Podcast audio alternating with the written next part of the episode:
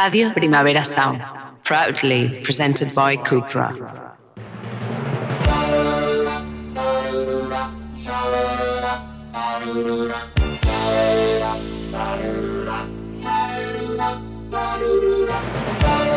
Marea Nocturna con Desire de Fez, Jordi Sánchez Navarro, Xavi Sánchez Pons y Ángel Sala.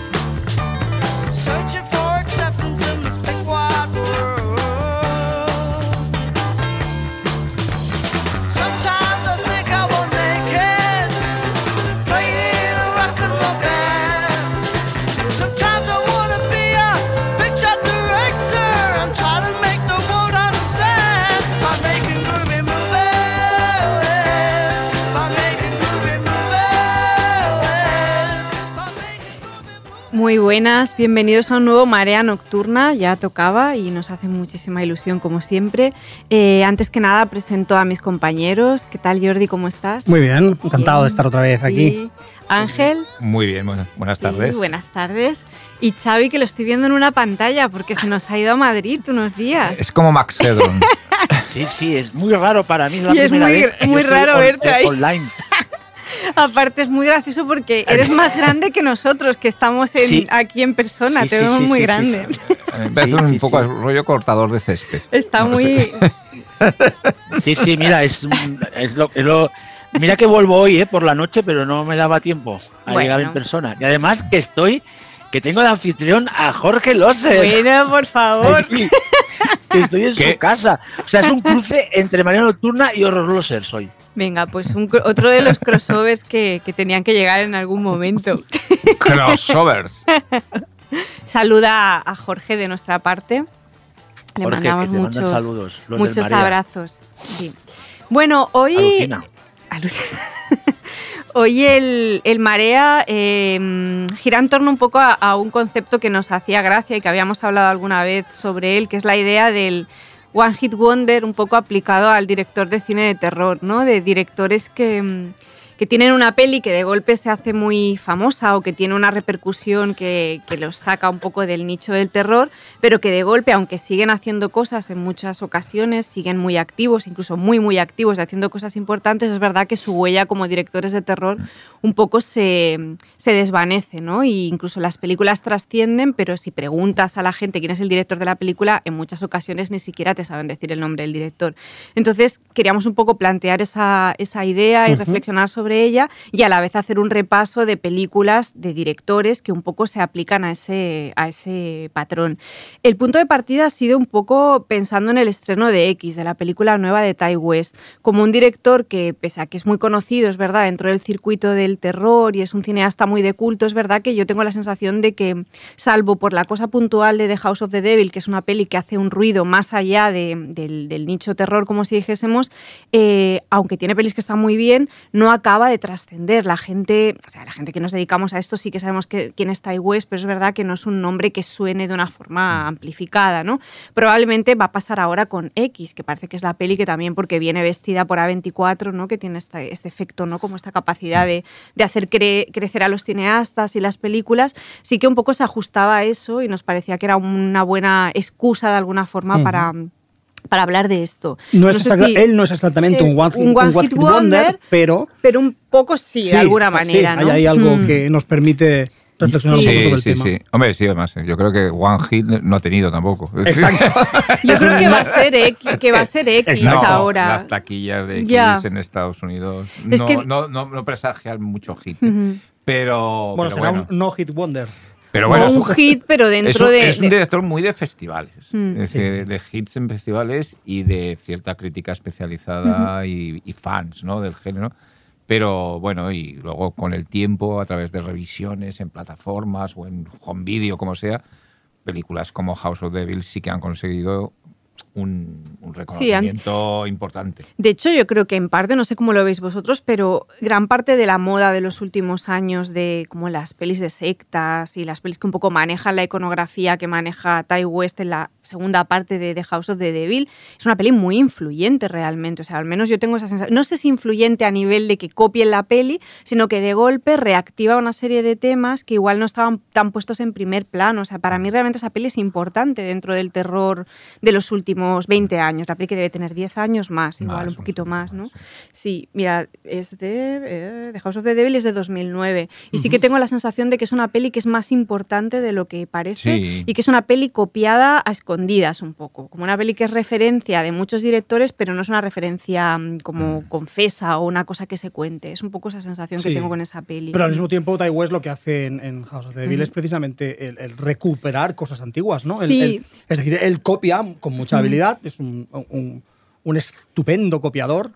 Eh, y claro, lo que hace es poner de nuevo, sacar a la en valor cosas, en valor cosas que vienen de la tradición fundamentalmente de los 70, ¿no? del cine, del cine de, eh, cine de terror de los 70, básicamente. ¿no? Y él es un bueno, nostálgico, no, pero es un gran estudioso de esa época. También se nota, por ejemplo, cuando utilizas las músicas y demás, es evidente. Y, y esa. Eh, todo ese todo ese mundo retro, pues lo, ha traído, lo ha sabido traer de una manera bastante, brillante. Yo creo que lo que hace muy bien es, con todo lo que habéis dicho, es que une toda la tradición esta del cine indie americano, que ahora es muy normal que hagan cine de terror, con esas referencias que decía Jordi clásicas, ¿no? Que es un tío que abre, que abre ese camino, ¿no? Para que ahora es un boom y ya sé que hay películas mejores o peores, pero que Ty West es el primero que dice, oye, puedes venir del cine indie americano, igual gustarte hasta cierto indie americano de los 90 y juntarlo con cine de serie B, terror de serie B, en este caso de los 70, y hacerlo bien. Y lo que decías de sí de, de la obra influyente es que yo, yo yo igual diría más, es que yo creo que nadie se ha acercado a lo redonda que es eh, House of the Devil. Mm. No sé si estáis de acuerdo conmigo, es una película para lo que para lo que significó en su momento, es que la han intentado copiar, pero no han podido, es que es muy es muy, es muy buena, es muy ¿eh? perfecta, sí. Sin ser una, mm. una obra absolutamente, o sea, es, es que no saben los últimos 10 años o 15 años muchos directores y directores han intentado, pero no han llegado a lo que es ese perfecto amalgama de lo que decía, de cine indie de pura cepa y que y a la vez que vive de la serie B de los 70 y 80. Creo que es una cosa muy irrepetible que ni él mismo ha sido capaz de repetir a la espera estoy de X, ¿eh? Que X luego hablaremos, pero... Bueno, creo que bueno, es que además el, yo creo que es la confirmación de un talento que empezaba a despuntar con cosas muy que eran muy, pequeñas como de Rust y o Triggerman, que eran pero, y además se crea un tipo de película de terror muy de género, muy muy muy propia de terror, pero con un punto de independiente art house, ¿no? De, acuerdo que la película en Sitges pasó en Nuevas Visiones, me acuerdo. Y ganó. Sí. y, es porque y crea ese modelo un poco de película de terror que es afín al género y, no se va por derroteros, pero con un punto de autoría que luego ha sido un modelo muy imitado en el cine independiente y, que ha llegado a pasarse en festivales incluso generalistas. ¿no? Es un modelo que ha seguido con el tiempo y, que el House of the Devil es de las primeras películas que, que, modelan ese, ese tipo de, producto que no era muy habitual anteriormente. Posiblemente sí en los 70, que algunas películas como La Matanza de Texas se estrenaron en circuitos incluso especializados en lo que se llamaba Art House, pero eh, que lo renueva en, en plenos años 2000. Y luego hay una cosa con Tai West que, siempre había sido como una sospecha y que cuando veáis Tai West, ay, cuando veáis X lo, veréis, que es que el tío es muy cinéfilo realmente y, tiene algo en sus pelis que, lo, que rozan casi lo experimental a veces. O sea, es un mm. tío mucho más sofisticado formalmente de lo que son otros directores de cine mm. de terror indie. Y, eso ya se nota en House of the Devil, se nota mucho en The Innkeepers, que es una peli que es una peli de fantasmas con un ritmo, es alucinante. Esa peli me encanta, pero es una peli que tiene un ritmo casi comatoso, ¿no? Como una peli en la que los fantasmas parece que están aburridos, ¿no? Es como una película que tiene un ritmo muy extraño, mm. un ritmo como de peli, de peli casi europea. Nos hemos, ido al bloque 4 de 4 directamente, sí, es verdad. Luego, luego retomamos. Luego retomamos. Y, bueno, y, y, en X veréis que todavía lleva más allá todo eso. Y un poco para, para abrir, a pesar de que me, me, he ido al bloque 4 directamente, pero... que no pasa nada, que lo podemos hacer así, quiero decir. Pero, sí, sí, era, luego... era, luego... poder hablar de verdad de esto. Y un poco una pregunta que lanzaba era, ¿por qué creéis que se da realmente, un poco por qué pasa ese fenómeno, ¿no? Como por qué de golpe una peli parece que, que va a crecer, sobre todo dentro del terror. Em, también como programadores, más allá de como críticos, porque una peli que de golpe pasa en un festival y, se convierte en un pequeño fenómeno, ¿no? A veces entran en premios y a veces no, pero sí que trascienden como la peli importante de ese año del festival y de golpe queda como una peli, como una cosa así como aislada, una seta aislada que no que nadie se acuerda, o sea, nadie que no esté muy metido en el tema. Bueno, ¿Esto por qué pasa? Bueno, es la combinación entre, creo, es una primera idea sería pensarlo como la combinación de todo el entramado mediático que hay ahora, en el, del que forman parte los festivales. Cuando digo ahora me refiero a ahora más que nunca, es decir, cuando los festivales ya eh, combinados con redes sociales, con, eh, con las reacciones prácticamente a tiempo real, es decir, ya no, ya no hay que esperarse ni siquiera un día, ¿no? A, ni siquiera un día a saber cómo está una película, como antes. Yo creo que cuando antes íbamos a un festival, mm, la, crónica del festival, la crónica del día salía al día siguiente. Ahora ni eso, ahora es minuto a minuto. Eso pasa, que empiezan a crearse inmensas bolas de nieve que duran... Eh, cada vez menos, claro. Cada vez menos, ¿no? Y entonces yo creo que el factor festival tiene algo eh, muy potente el, efecto festival amplificado por todo el social media, por todas las redes sociales, es, fundamental. Y, quizá lo que habría que estudiar un poco es cómo llegan a los festivales, es decir, las estrategias de marketing o de, las distribuidoras, cómo colocan determinadas películas en determinados festivales. Entonces, bueno, es, es un fenómeno interesante, pero yo creo que en cualquier caso el gran elemento aquí a tener en cuenta es el efecto que se produce en festivales. En festivales, además, retransmitidos hoy día en tiempo, en tiempo real. Por Twitter y demás, sí. Eh, entonces, claro, que tú puedas saber qué se ha dicho de una película en, en, el, en el, South by Southwest o en eh, Sundance o en Fantastic eh, Fest, Fantastic Fest o en las medianoches de Toronto al minuto siguiente tiene un efecto, un efecto determinante, ¿no? Y, y, esos globos, lo mismo que se inflan, se, caen de golpe. Caen de golpe, ¿no? Es lo que pasa a veces. Bueno, y luego hay esta cosa que, que yo últimamente me peleo mucho con eso, que es que cada vez veo más claro que la, la, tendencia está a hypear las pelis, ¿no? A convertirlas en un hype, cada vez es más antipática. O sea, tiempo atrás no se vivía tan mal, pero creo que ahora realmente es contraproducente para algunas pelis cuando se genera como, como un hype en torno a ellas. De golpe la gente les coge manía de, verdad. Y Puede pasar, es un efecto. Exacto, pero yo no lo había sentido tanto como ahora, ¿no? que ahora sí que creo que es una cosa que está pasando realmente. Sí, sí luego también hay una mecánica de mercado y de, cómo está todo el tema de, las, de los de los festivales, de los mercados, de los nuevos realizadores, de la relación con ellos, de la industria y sobre todo de, también de los agentes en los últimos años. Es decir, muchas veces eh, estas películas surgen en un Toronto, en un Southwest, hay un ejército de agentes abalanzándose sobre el talento que surge, que, no, que en muchos casos funciona, a lo mejor lo, llevan bien, y en otros casos lo ahogan. En el sentido de que lo meten en una especie de burbuja donde empiezan a desarrollar proyectos o, o posibles proyectos que salen, que no salen o que salen a medias y quedan ahí atrapados y no y, se tiran años que no hacen nada y a lo mejor las soluciones son salir por proyectos que los propios agentes les, les, ofrecen para ir tirando que son o películas de muy baja calidad o de muy bajo impacto o series de televisión hoy en día. Sí muchos están ahí metidos sí. para sencillamente para que haya algo que hacer. Bueno para ir trabajando para ir rodando no entonces todo ese sistema ha sido un poco muy positivo en algunos casos muy negativo en otros que han, han hecho que ciertos directores pues perdiesen incluso tomasen hábitos de trabajo y hábitos de creatividad algo tóxicos, en el sentido de, bueno, me, conformo con esto, hago esto, me va bien con esto y dejo mi vena un poco, que yo creo que algunos incluso mm, estuvieron ahí, ahí, han estado muchos ahí, ahí, que algunos han salido, han salido reforzados, pero que han tenido momentos de cierta, de cierta crisis. Hasta un mismo James Wan tuvo un momento que no sabíamos qué iba a pasar.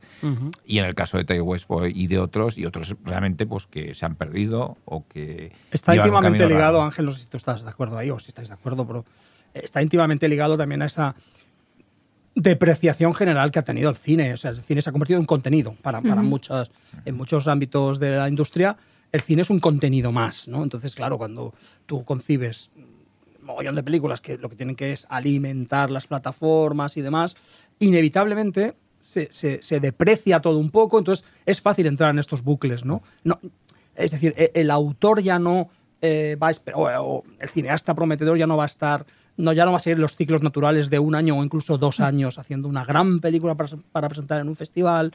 Es decir, eso se va es reduciendo, es una minoría cada vez, cada vez más, menos los mm. que pueden permitirse ese ritmo de bueno, trabajo. Bueno, pero es que de hecho ha ido peor, porque yo, por ejemplo, pensaba, vale, más allá de que un podcast como María Nocturna de golpe decida dedicarle un, episodio a todas estas pelis de las que hablaremos hoy, esas pelis como han trascendido. Es decir, la gente las recuerda realmente, aparecen en los libros, no aparecen o al final quedan reducidas a algo muy pequeño. Quedan reducidas a algo muy pequeño y es así. Entonces pienso, los que les pase eso ahora ya directamente van a desaparecer, por lo que tú dices, Jordi. O sea, de golpe un hit eh, que cae en una plataforma y que ya se borra directamente el nombre del director, en el caso de estas pelis ya desaparecen pero por completo, es decir, ni siquiera el María Nocturna dentro de 20 años recuperará esas pelis y eso es algo bastante preocupante, ¿no? Totalmente, totalmente, es decir, los nombres van a ser irrelevantes, hmm. incluso los títulos, si me apuras, ¿no? Porque lo que cuenta es las horas y horas de contenido y, parece, ahora parezco, o, yo qué sé, un, hater o lo que sea, pero... Eh, es que The Sacrament, que es una película súper contundente cuando tú la ves en una sala de cine, mm, nadie se acuerda de esa peli. De ella. nadie, se, acuerda ya de ella, ¿no? Entonces, claro, dices, eh, Hojas of the Devil, que es una película que cuando tú la ves en una experiencia en el cine, en un festival, es una película que impacta por mm. su calidad, eh, pero que en una plataforma o vista en vídeo quedar, no digo que sea absolutamente olvidada, porque seguramente Xavi se acordará siempre de ella. Es decir, no, no, no, quiero decir, los aficionados. Posiblemente los cuatro que estamos aquí. Exacto, los No, pero, pero el tema. Que está por ahí, sí, sí, está por ahí. No, yo creo, yo eh, estoy un poco de acuerdo con lo que decís, pero fíjate, ahora estaba hablando antes, he ido a, he ido a comer con Jorge y decía que yo creo que con el paso de los años, estas películas que han salido en los últimos, pongamos 20 años, van a ser recuperadas en futuros estudios críticos, en libros eh, y va a haber una recuperación de estas películas que decís ahora de que hablamos de que la gente no se acuerda de los nombres o cuando se estrenaron, van a, van a encontrar su, su lugar. De la, o sea, de la misma manera que, que, las películas de los 60, 70, 80, 90, hay muchas películas One Hit Wonders de estas que al final se han convertido, que eso está muy relacionado con el cine de culto, que hemos hablado algunas veces en el programa, encuentran su lugar. Yo creo que estas pelis que, debido a la cantidad de lanzamientos que hay ahora, que las películas tienen una caducidad a veces de una semana y a veces de menos, van a acabar encontrando encontrando su lugar, ¿eh? Yo yo, yo soy yo soy optimista. O sea, pasará. seguramente dentro de 30 años un Stephen Thrower eso mismo, eso es lo que eso un nuevo American Horror Project en el cual está toda esta gente, ¿no? es posible, es posible. Perkins, todos estos. Sí, es posible. Sí, Pues, sí, pues sí, pues sí, eso mismo. Yo, yo soy optimista que llegará, o sea, necesitamos, yo creo ahora que pasen muchos años para poder, ¿no? Asimilar la valía de muchas películas que ahora mismo por el por el ritmo de estrenos es imposible eh, que tengan algo de de que, se queden en el, en el, inconsciente colectivo. Y lo que decía Desi de los,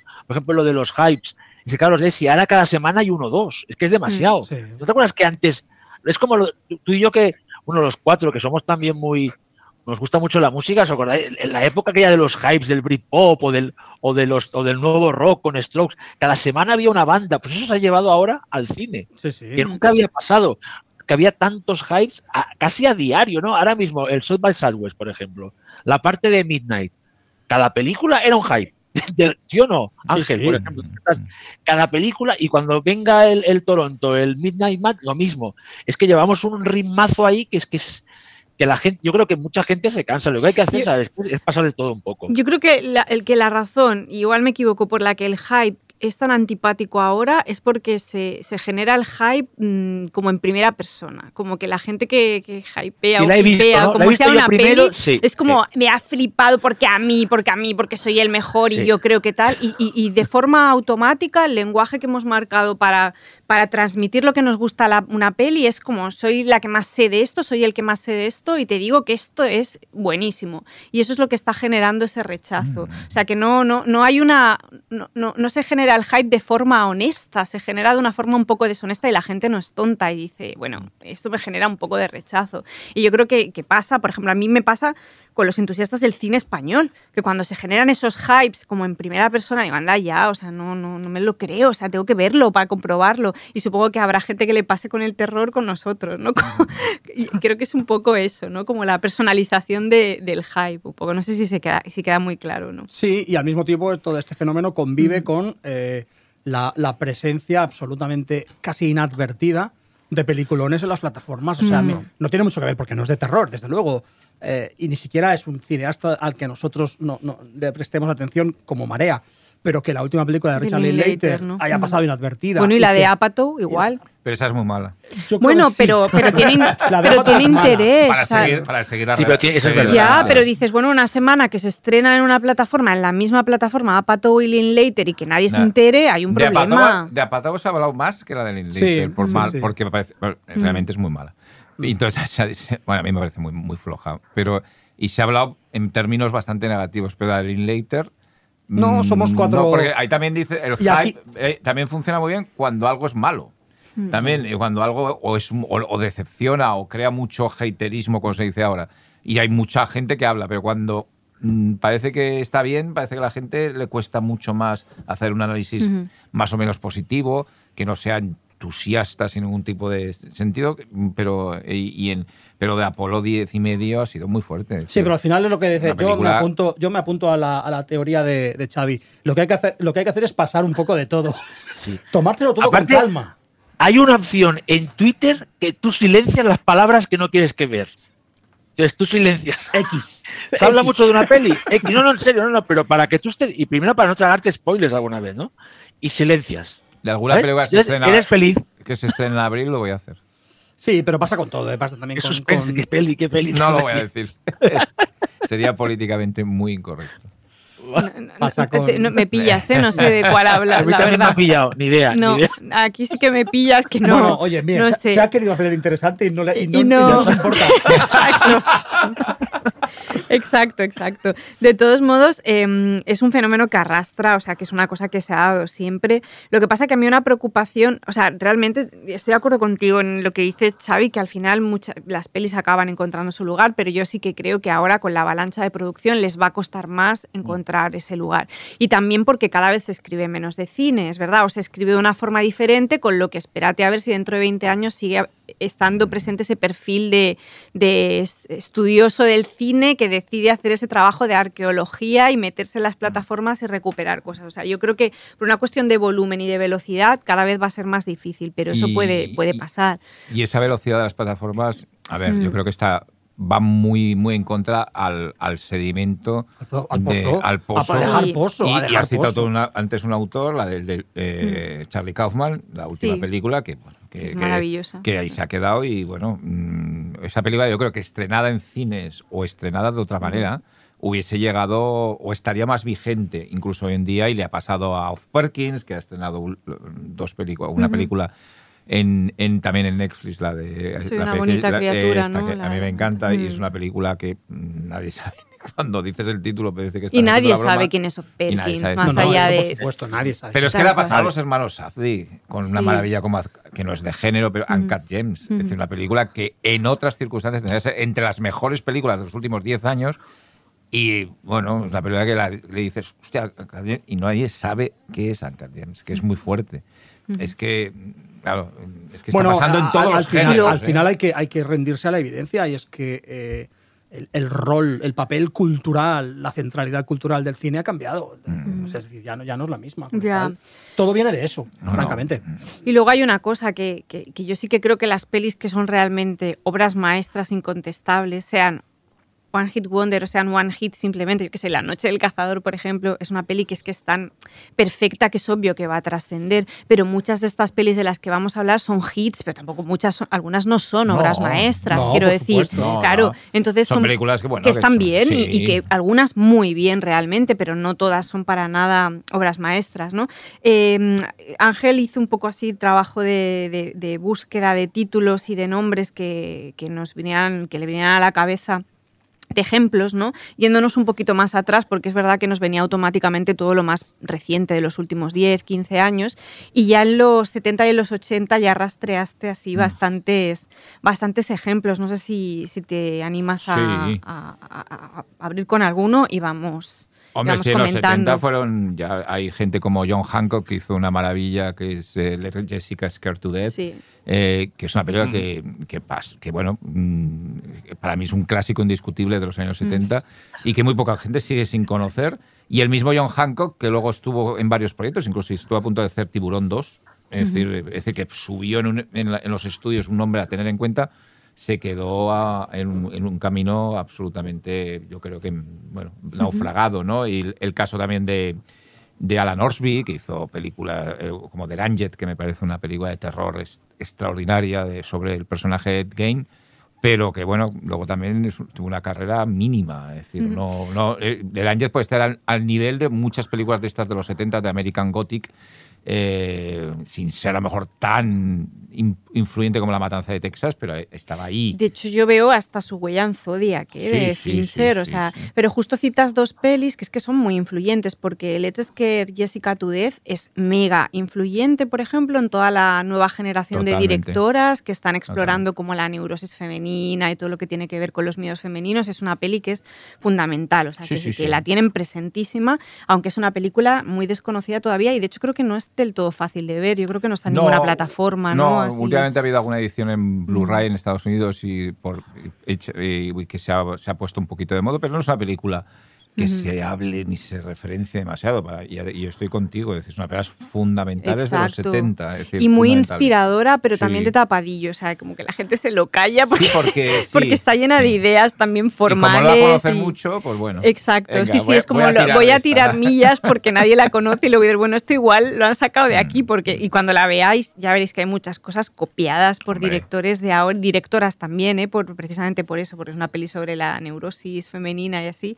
Y está súper bien. Y Deranget es otra peli que yo creo que muchos directores que han hecho, que se han acercado un poco a la idea esta como del asalto, ¿no? Porque la idea de la casa como amenazante y demás es, es muy bestia y, y, y, que es una peli muy influyente y no tanto como La Matanza de Texas, que al final es como la, mm. la hermana guapa, pero realmente es muy, muy inspiradora también, ¿eh? Y un mal rollo de peli además que... Y Alan Bueno, es que Deranget es hasta un mm. proto true crime, tal como está Mm. De hecho, yo creo que en el especial de True Crime hablamos de ella, me parece, que, llegamos a hablar, sí.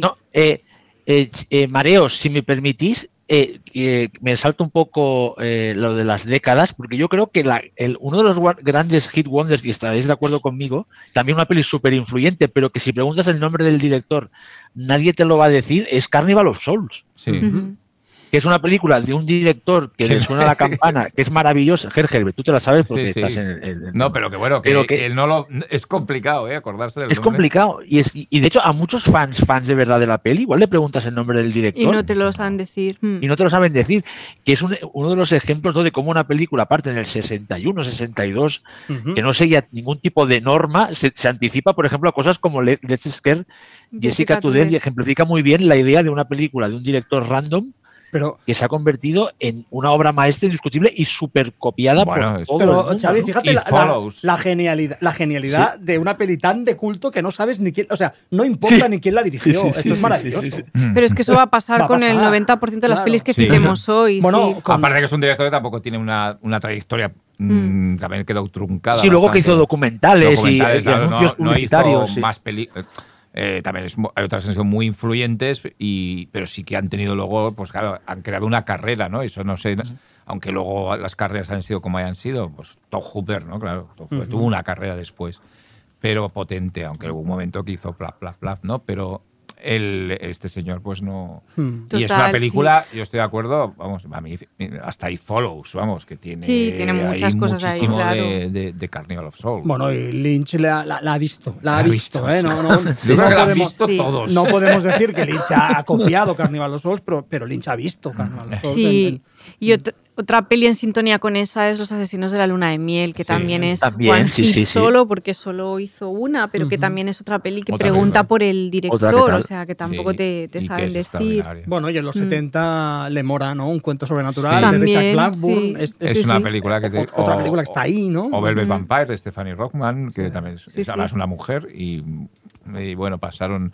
Eh, pasaron totalmente eh, no desapercibidas las películas, porque sí que se habla, pero después, eh, bueno, ya no se supo nada más de, directores tan prometedores. Y Oye, escuchadme, ahora, os voy a, voy a, hacer una mini entrevista. ¿Por qué creéis que el terror y el fantástico están dados a este tipo de películas? Porque yo creo que es el, el, que tiene más One Hit Wonders de este tipo o películas extrañas hechas por directores o directoras que después no trascienden sus carreras, pero que son ahora clásicos indiscutibles. ¿Por qué creéis que, pasa eso? Seguramente porque eh, por, por cuestiones históricas, ¿no? De la distribución y la producción. En los años 70, 80, el terror y el fantástico se, se, prestaba a un tipo de producción muy en los márgenes. De repente encontrabas polos de producción extraños en, en, eh, fuera de Los Ángeles, ¿no? Por supuesto en Nueva York, pero también te podías encontrar, pues eso, que en Luisiana había unos tipos haciendo cine, ¿no? O, es decir, yo creo que eh, la, los equilibrios de poder o la, la, geopolítica interna del cine hace que el terror y el, el terror se haya, bueno, haya encontrado esos huecos, ¿no? Fuera de, por supuesto, la mayoría de la producción, como todas partes, está en Los Ángeles, pero que ha habido distintos polos de producción, ¿no? Sí. Eh, aunque yo creo que en la comedia también puede producirse este fenómeno, pero desde luego sí, el, terror... Yo, yo creo que ahí, ahí hay, yo creo, y, dependiendo de las épocas, diferentes explicaciones también. Yo creo que en el, terror de los 70 y 80, y, y sobre todo el de los 80, que ya empezó a estar muy marcado por un fandom muy potente. Eh, eh, a veces cuando surgía un director que causaba impacto, como por ejemplo puede ser Stuart Gordon con Reanimator, ¿no? Luego se le exigía al propio director eh, que superase esa marca. Que un hit y a veces ya no, no, llegaba nunca a ese hit y la carrera se iba disipando.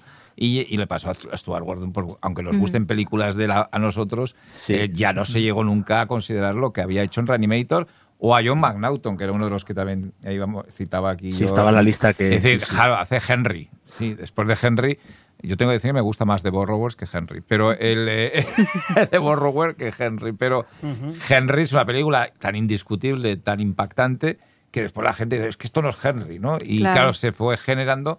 Y luego hay autores también que utilizan el fantástico para conseguir una, el terror, que han sido en muchos casos una notoriedad importante, y de ahí despegan hacia otros círculos que el, pues, propio Namajan uh por ejemplo, lo intentó ir hacia, otras, hacia otro tipo de cine y parecía que ya no quería o no, o no, interesaba volver a. Incluso un máster del terror como Wes Craven intentaba, irse del género. Claro, ¿eh? hasta Continuamente, lo que pasa es que no. de señoras con violoncelo. Exacto, no, se salía, o sea, que decir, no, no le salía bien el hecho de irse, ¿no?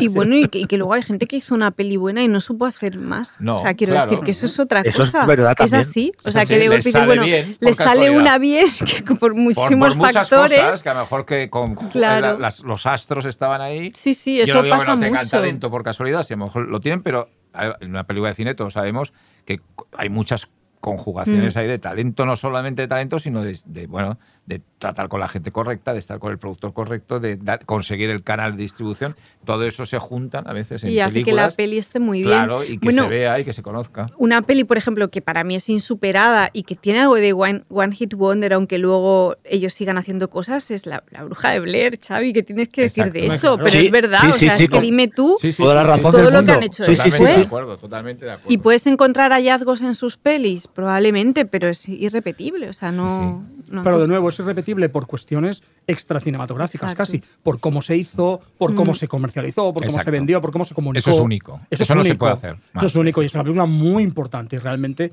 Y además está muy bien verla, es decir, es, una película que mm. se ve, eh, que funciona, que da miedo, que, es una película mm. estupenda, ¿no?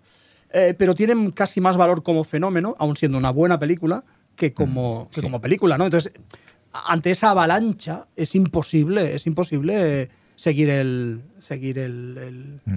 el, ritmo, ¿no? Sí, sí, sí, es lo que decís, lo que decía antes Ángel, es, es como lo de Reanimator, esto en esas películas que son una losa para el, para el director, porque es lo que dice Ángel, le están pidiendo que supere o igual, y en el caso de el Daniel Mirik y Eduardo Sánchez, claro, a veces yo creo que ya lo llevarán bien, pero durante muchos años yo creo que deberían estar hartos de que la gente les dijera, no, es que esta película es mucho peor que la primera que hicisteis, no sé qué. Y esa, y esa presión, ojo, ¿eh? Hmm.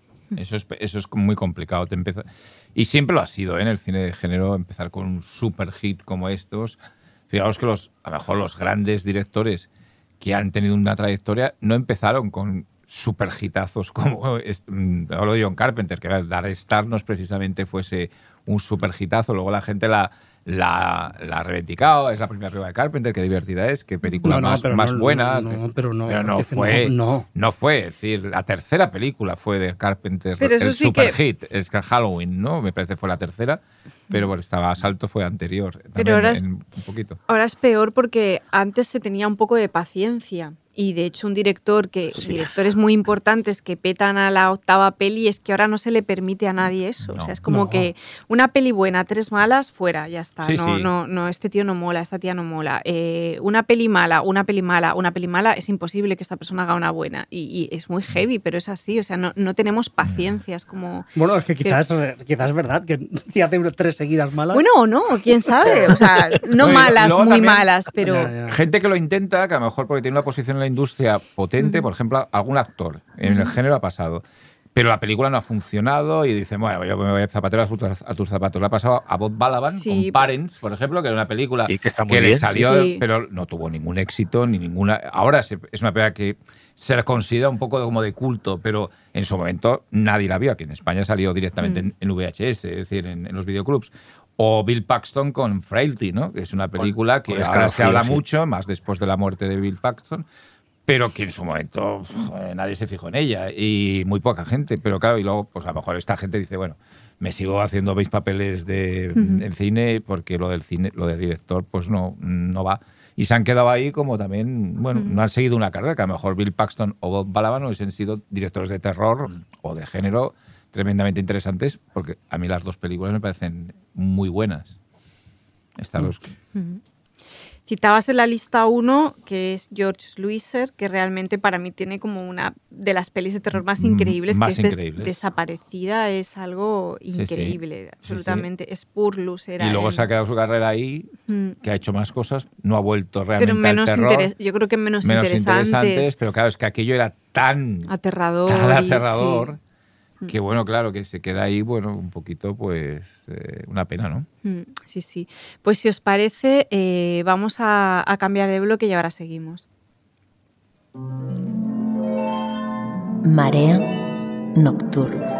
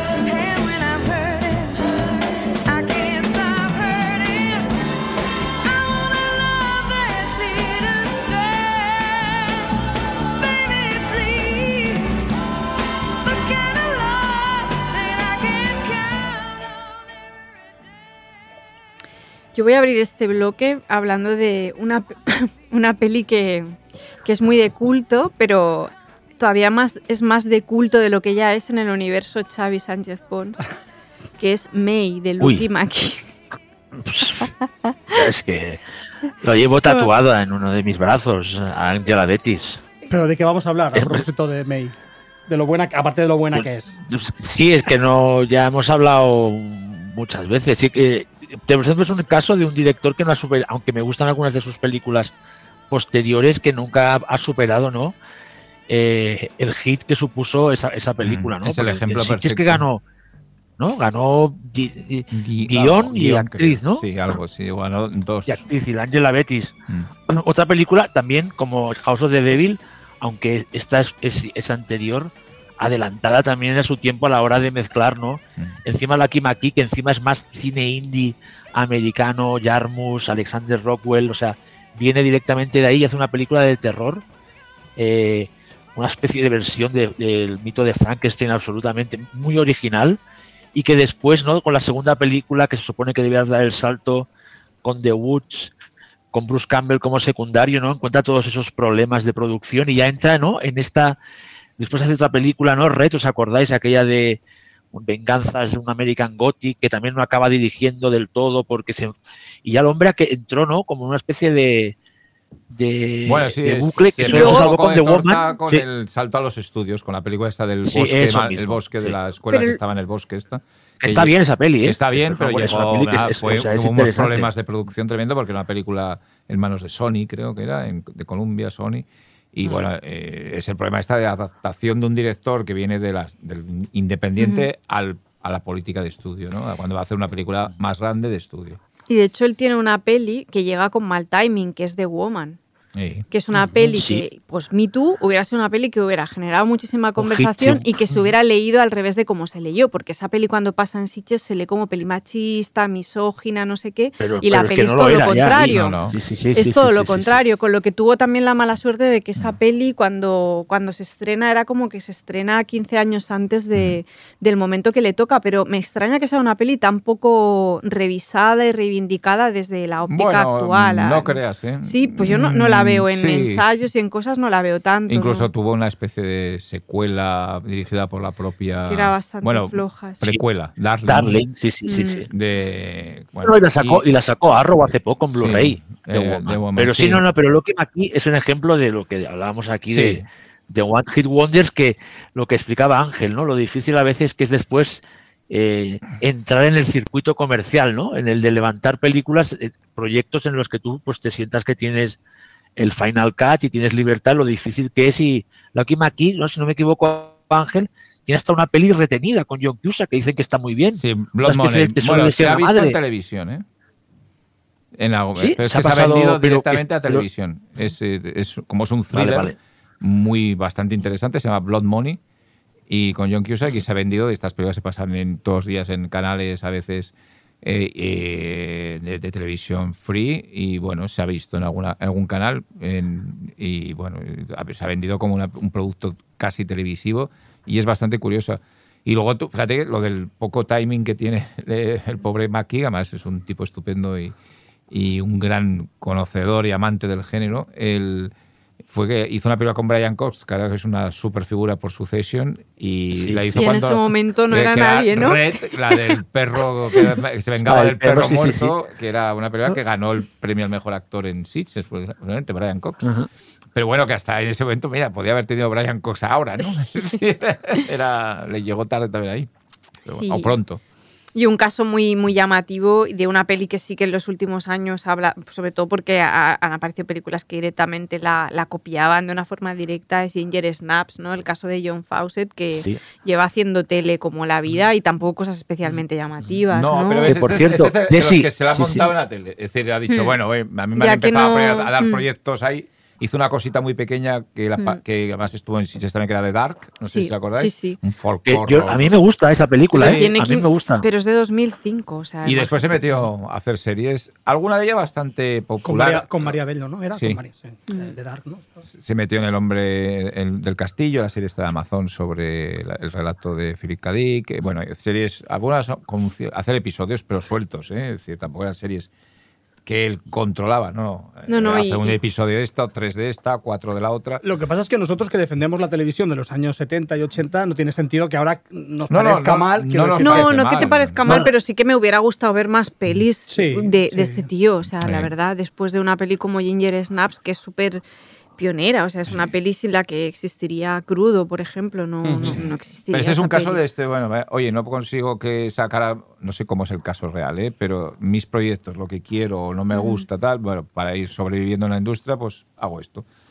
Y otros hacen secuelas eh, raras de, películas de éxito, incluso en una época secuelas videográficas, es decir, de, para directas a vídeo, o hacen series, ¿no? Bueno, mm, episodios de series Ty West lo ha hecho también. Sí, no, no, total. Tales from the Loop, ¿no? Mm. Precisamente. Pero ahí es una serie que permitía una cierta autoría, un poco. Y Dem también, ¿no? Creo que también hizo algo ahí. Y bueno, eh, son series que ya permiten hay unas que permiten esa cierta mm. autoría y otras que no. Bueno, de hecho, en Tales from the Loop mirabas quién había dirigido cada uno y, había directores guays. Sí. O sea, que, eso es distinto. Es como que. Pues mira, Desi, esto que decías de que The Woman no, no la han sabido recuperar, pero en cambio con Ginger Snap sí que ha pasado, ¿verdad? Sí, no, de hecho... O sea, Ginger Snap es una película que en la época, ¿te acuerdas? Cuando la vimos todos, que ya nos conocemos, yo me acuerdo que hablábamos de ella como, hostia, esto, esto, es buenísimo, aparte, cómo llevaba el tema de, los hombres lobo por el lado femenino, pero sí que había una reapropiación y en este caso, o,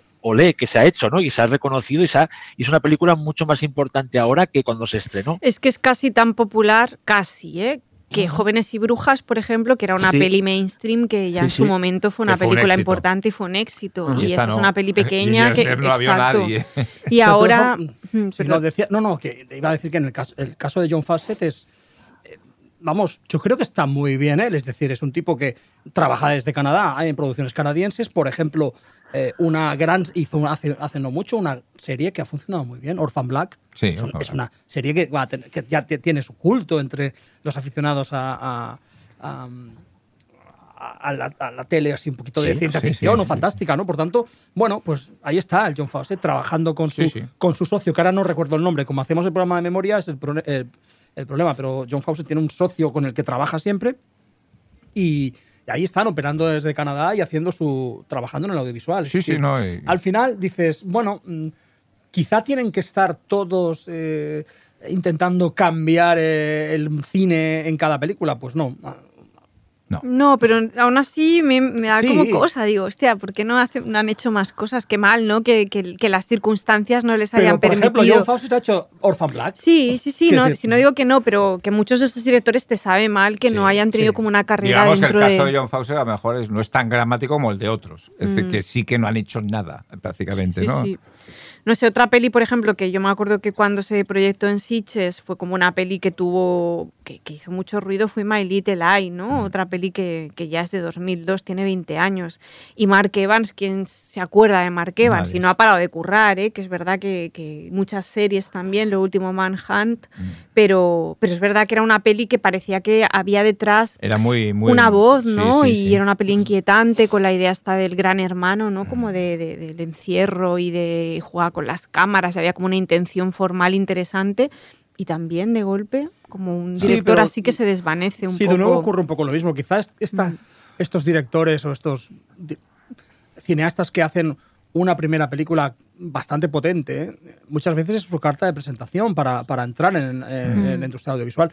Luego, no nos olvidemos, decir, no, no, perdemos, no perdamos de vista que, bueno, que dirigir películas es un trabajo bastante difícil. Es decir, que no a todo el mundo que no todo el mundo aguanta la presión del engranaje de dirigir películas. Entonces, quizá. Y no todo el mundo eh, puede levantarla, simplemente. En el, mundo, en el mundo de la televisión, quizás hay otras condiciones de trabajo y lo que, para los que quieren, bueno, ir creando algo, pues. Eh, no sé, yo creo que.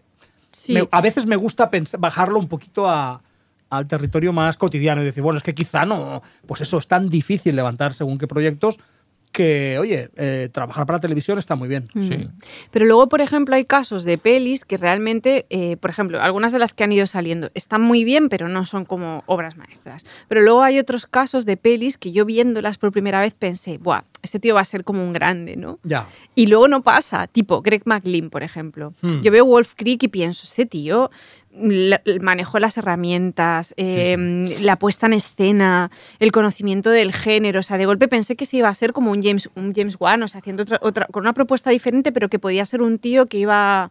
Y tampoco, ya ha hecho pelis que están muy bien, ¿eh? pero, pero es verdad que queda como un poco así. Yo creo que estamos en el caso de que hablamos de Stuart Gordon, ¿no? Que la primera es tan, tan buena, tan buena que llegar a hacer otro Golf Creek eh, es complicado. El, mm. Aparte también eh, cae en las redes un poco de el, eh, con una película que hace de un cocodrilo que se llama El territorio de la bestia, Rose. Sí, que está, está, muy bien, pero que eh, la distribuye los Weinstein, los Weinstein y cae en una especie de de, de, temporada dormida ahí por los Weinstein, tiene mala suerte con esa película que, que aspiraba a ser un éxito eh, y bueno, se queda un poco... Y luego hay una película que a mí me gusta mucho de él, que es The Belko Experiment, que es una película muy curiosa, que también cae en un limbo raro, ¿no? Llega con mucha fuerza en Toronto, en el Midnight Madness, y después una película que cae en un limbo de distribución que nadie entiende, ¿no? Es decir, que... que lo hemos hablado más de una vez, Ángel, que eso va a pasar cada vez más. Exacto. Eso va a ocurrir cada vez más. Películas, primeras o segundas películas que van a caer en esos limbos extraños que se van a ver en, festivales y que mm, afortunadamente hay plataformas que las, que las pueden acoger, ¿no? Pero, sí, sí, antes precisamente de la, de, la, de la, consolidación de las plataformas hay un montón de películas de los años 2000 y de los 2010 que han desaparecido. Están han desaparecido. Y a veces las compra un estudio y tienen es la política que siempre ha habido de a veces lo hacen muy bien, pero a veces los estudios, un gran estudio, compra la película de estas pequeñas de terror y no las sabe o no saben cómo moverla.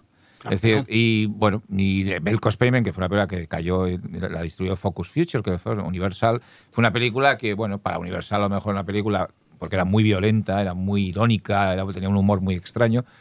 Eh, y bueno, la, película pues no acabó. No sabe cómo, trabajarla claro, y se quedan ahí. Bueno, la solución, pues que Greg McLean ha hecho Wolf, Wolf 2 y ahora está haciendo la tercera. Y la serie, es decir, que se ha quedado en el universo Wolf Creek al final, que era el más confortable ¿no? para él. Y por cierto, la serie no está mal.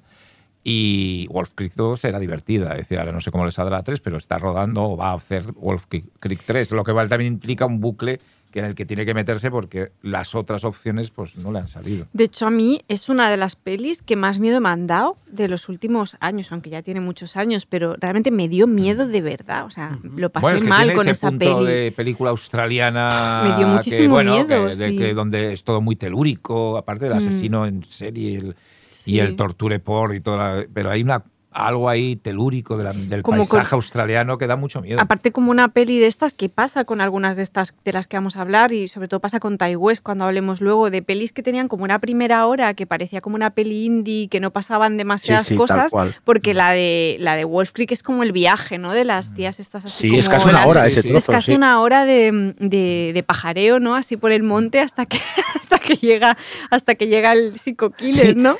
Pero ahí es porque funciona tan bien porque luego tan cruel y tan cruda. Claro, porque les coges cariño, eh, sí. pero es que, no, solo, no sé, aunque no les cojas cariño, has estado tanto rato con ellos, mm. ¿sabes?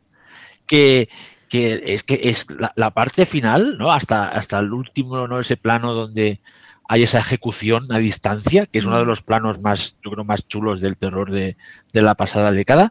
es que te, te, te, te, remueve absolutamente el estómago. Y, y esto de Greg McLean, que coincido contigo completamente, de, puede ser que los del terror igual nos enseguida nos emocionamos, este va a ser el nuevo Salvador, o, esta, directora va a ser la nueva Salvadora, ¿no? Y después le ponemos una, unos, unos bueno, este lo conseguirá, ¿no? Y nos emocionamos tanto y luego, cuando muchos de estos directores, pienso en Alexander Aya, tienen una carrera que es una carrera decente, pero que no está llena de, super, peliculones, parece que son como, como Mindungi, y no, son gente que ha conseguido ¿no? Eh, hacer pelis de terror. Como pasa con Alex y Julien, que yo siempre digo, hostia, ¿qué, más queréis? o sea, está todo bien. O sea, no es al interior, pero todas están bien, claro. A mí, aunque las últimas películas me interesen eh, regular, yo creo que han conseguido hacer pelis de terror regularmente. Totalmente, y eso es un logro. Es un logro, yo creo, a valorar, desde luego. ¿eh? Alexander también. Mm. también. Sí, sí, sí. Alexander, allá igual. incluso ha hecho alguna película de terror, incluso en, un gran estudio como Fox, muy buena, como Las Colinas de mm. Ojos, siendo un remake.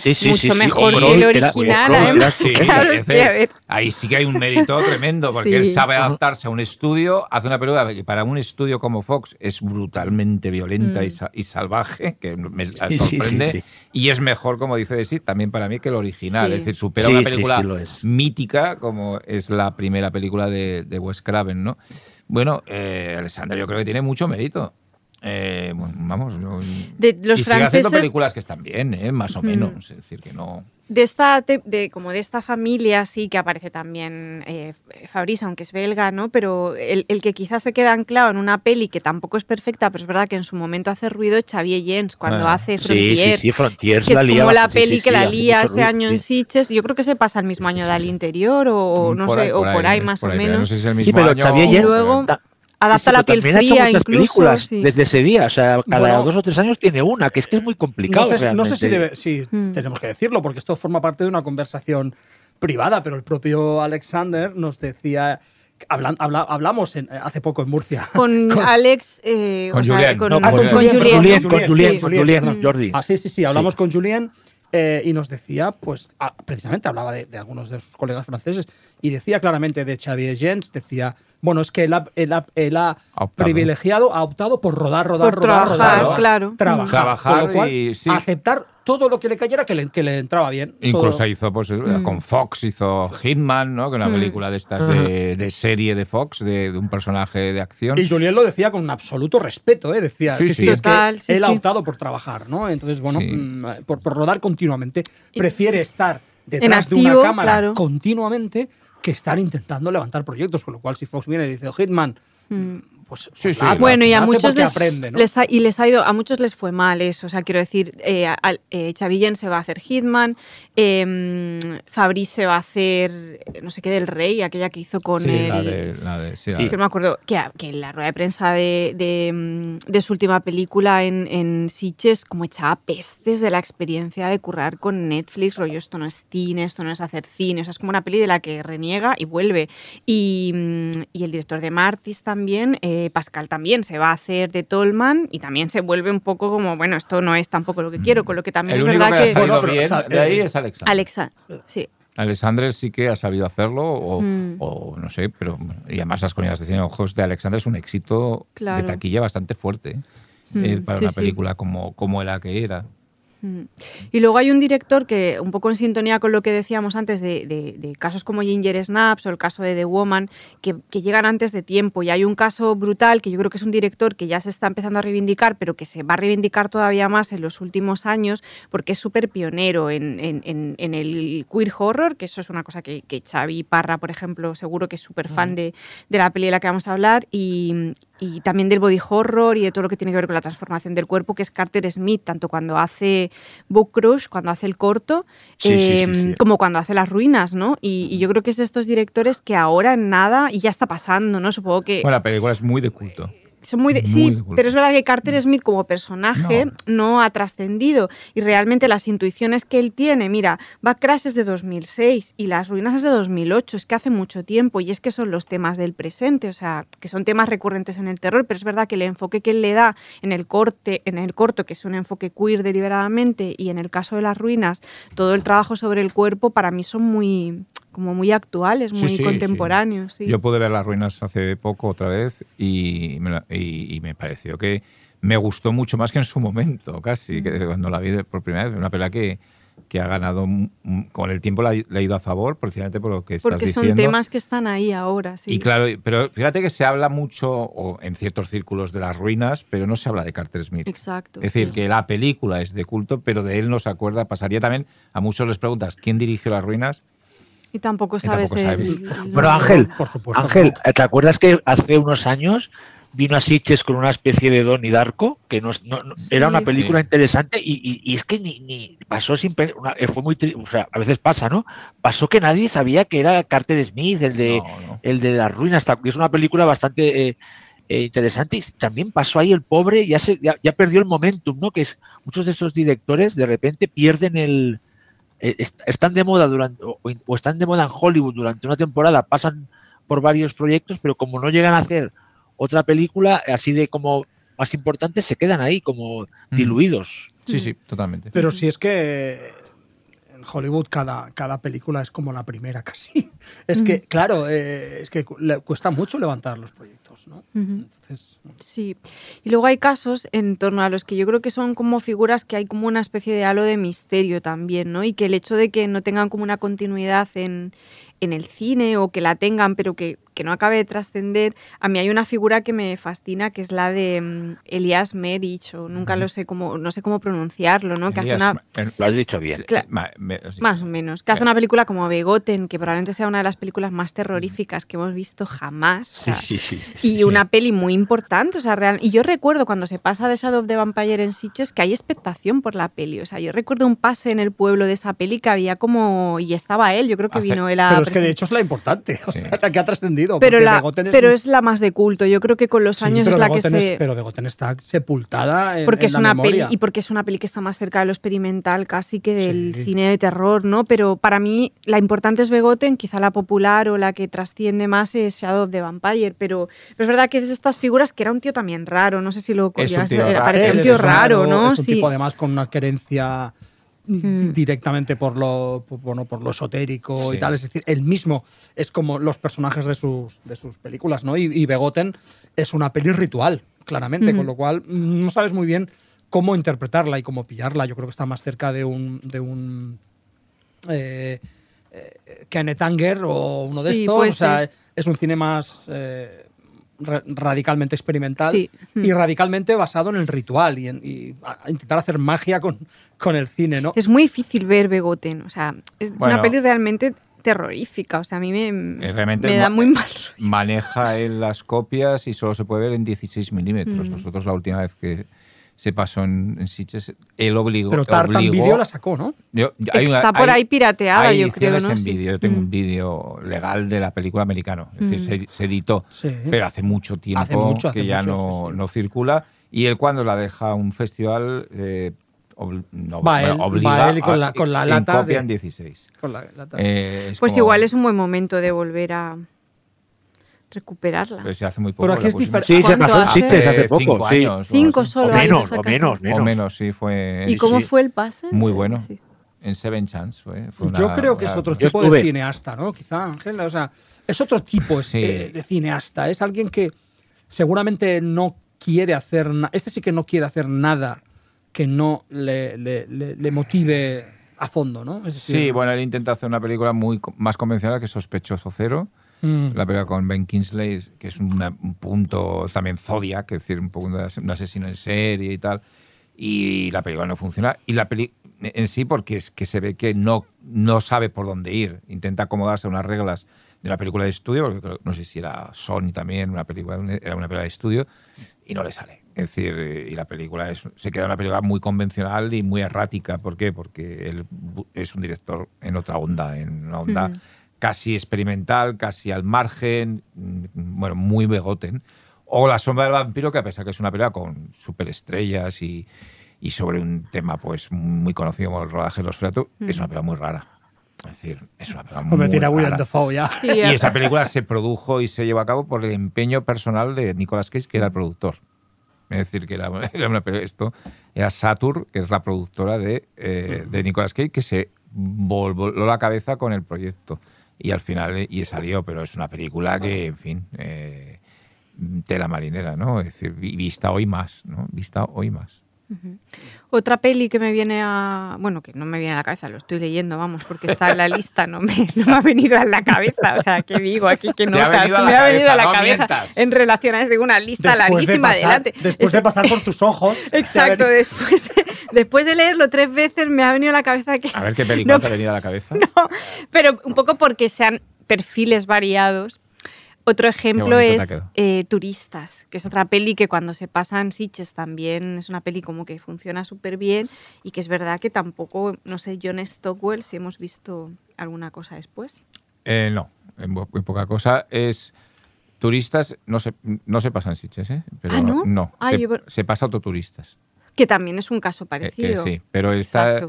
No, no llegó a tiempo. Me acuerdo que sí que lo intentamos, pero ah, llegó tarde. Porque tenía la cabeza que sí que sabía porque hemos pasado 200.000 mm. películas y claro, ¿te acuerdas de todas? De todas, Es decir, es obligado, es, es, normal.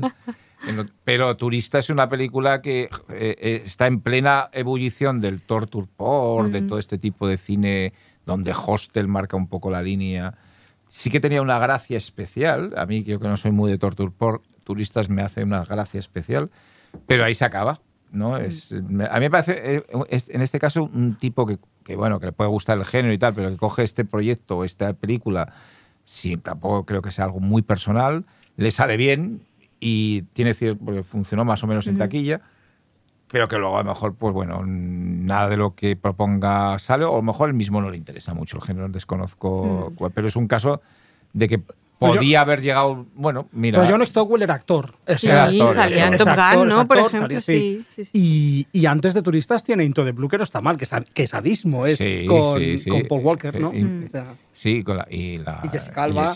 Es decir, bueno, yo creo que es un caso diferente. Es un director que sí que. Mm. Eh, como director sí que podríamos decir que en lo que nos gusta a nosotros sí que tiene un What Hit Wonder que es, eh, que es em, turistas. Mm. Pero yo creo que él ha ido trabajando, ¿eh? además. Y le interesa un poco el, agua y la, y, y la inmersión. Porque también decía aquella de Halberry, ¿no? Del tiburón, Marea Letal. Me parece que también era de él. Eh, no lo sé si es de él, pero es probable. Creo que también era de él. Una película bastante chunga de, bueno, de estas de, de tiburones, ¿no? Sí que era de él, Ángel, inversión letal. ahora, ahora, está, ahora están cosas de serie bella, ¿eh? El tío. Inversión letal, que era, que era casi como Tintorera. Era casi un remake de Tintorera. Tintorera. ¿qué, te recuerda Tintorera? Me acuerdo perfectamente. Esa película. De una conversación contigo, con Bea y con, y con Ismael, ¿no? Era así. hablando de esa peli. O sea, Madrid, además, donde estás tú ahora. Es un clásico con Andrés García. Es un clásico de René Cardona. Sí, hombre, Tintorera. Pero ese día le di a Chay por decir Tintorera toda la noche. Era como el running gag de la noche. Tienes que ver Tintorera. Es que fue así, en plan, obra maestra. Y ya toda la noche con Tintorera. Tintorera. En cualquier caso, un tipo que hace. Un y el tipo Neorden, siempre. antes de que sigamos con René Cardona, eh, eh, eh, que es un temazo. René Cardona podríamos ponerlo esta categoría de No, porque tiene muy buenas. Varias, varias. Tiene Triángulo de las Bermudas, que es obra maestra. No lo suficiente como para dedicarle un María, ¿eh? Que sí, totalmente. próximamente María, René. Especial René Cardona y los hijos. Los hijos. Pintorera. No, pero decía que un tipo como John Stockwell, que es un actor que de repente empieza a hacer películas como director y, y y hace dos películas del agua, eh, una de ellas de tiburones, de turistas. Bueno, pues está bien, quiero decir. Eh, sí, turistas. por el agua en una etapa de. Pero a ver una cosa. Que en el fondo que ahora trabajaba el concepto este de leyenda urbana, de que te roben, mm. que te roben el, riñón, ¿no? o sea, es decir, que entrar en el circuito de, eh, de tráfico de órganos, ¿no? Pero una cosa, atención. Yo es que ahora me habéis pillado muy fuertemente con turistas que la tengo bastante olvidada. ¿La tengo que volver a ver? Por supuesto. ¿O no? No, ahora en serio, ¿no? Pues turistas. es que, mira, mira, a, mí a mí sí que me ha venido la película a la cabeza de repente porque no la había visto, es que se me ha pasado turistas, la tengo que revisar, sí, ¿no? Sí, que no es la de Ben Whitley. No, que, no, no, que, esa, que, antes cuando citaba que era la buena. Que esa es, la, es buena. era muy buena. Y, turistas era curiosa. Y que a mí me hacía pensar, eh, eh, turistas, decía que tenía también algo que ver por el caso de la, de la prota, o sea, que hace luego de Alice Love, que hace mm. Prevenge y también queda en una peli como aislada, ¿no? Y también parece que es una tía a lo mejor que... este año se soluciona. Ojalá. Ojalá. ojalá. Ojalá. ¿Tienes información privilegiada, Ángel? sí, ¿eh? Hay algo por ahí. por ahí. Mm, porque Prevenge ya tiene sus añitos, es de 2016. Y para mí es como la gran peli dirigida por mujer infravalorada, porque es muy buena, pero no, no está considerada tan bien como otras. O sea, es así y la peli Un momento histórico, ella viniendo al Casino Prado con su hijo, ¿eh? ¿Os mm, acordáis? Qué bueno. Eh, con el carrito ahí para presentar la película, que fue muy chulo, la verdad.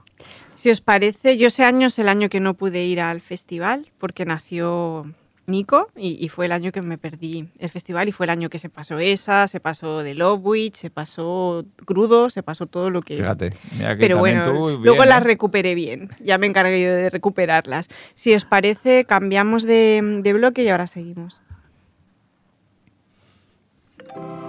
Estás escuchando Marea Nocturna.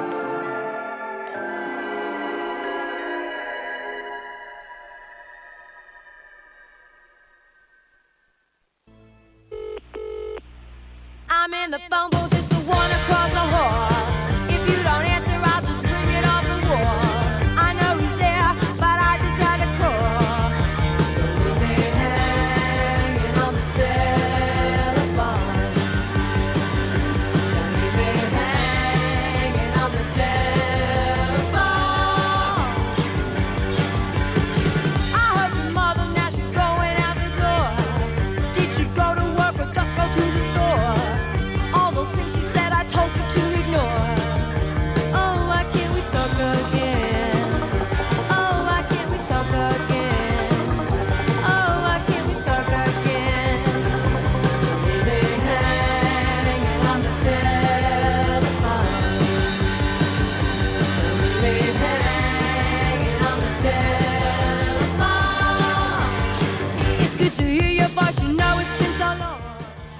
Otra figura que, me aparece en la lista y que me parece interesante tener en cuenta, que es otro tío que también hace dos pelis que una para mí está mejor que la otra, pero la otra en sí se entró muy bien, que es Tom eh, Shackland que hace de Children, que es una peli que también en su momento, pero luego Wax, que era una especie de explotación de eso, gustó mucho esa peli en, el, en el Es una pena, este, eh, mm. la verdad, porque, bueno, a mí de Children me parece la imitación mejor de, de quien puede matar a un niño. me parece una película que está muy bien.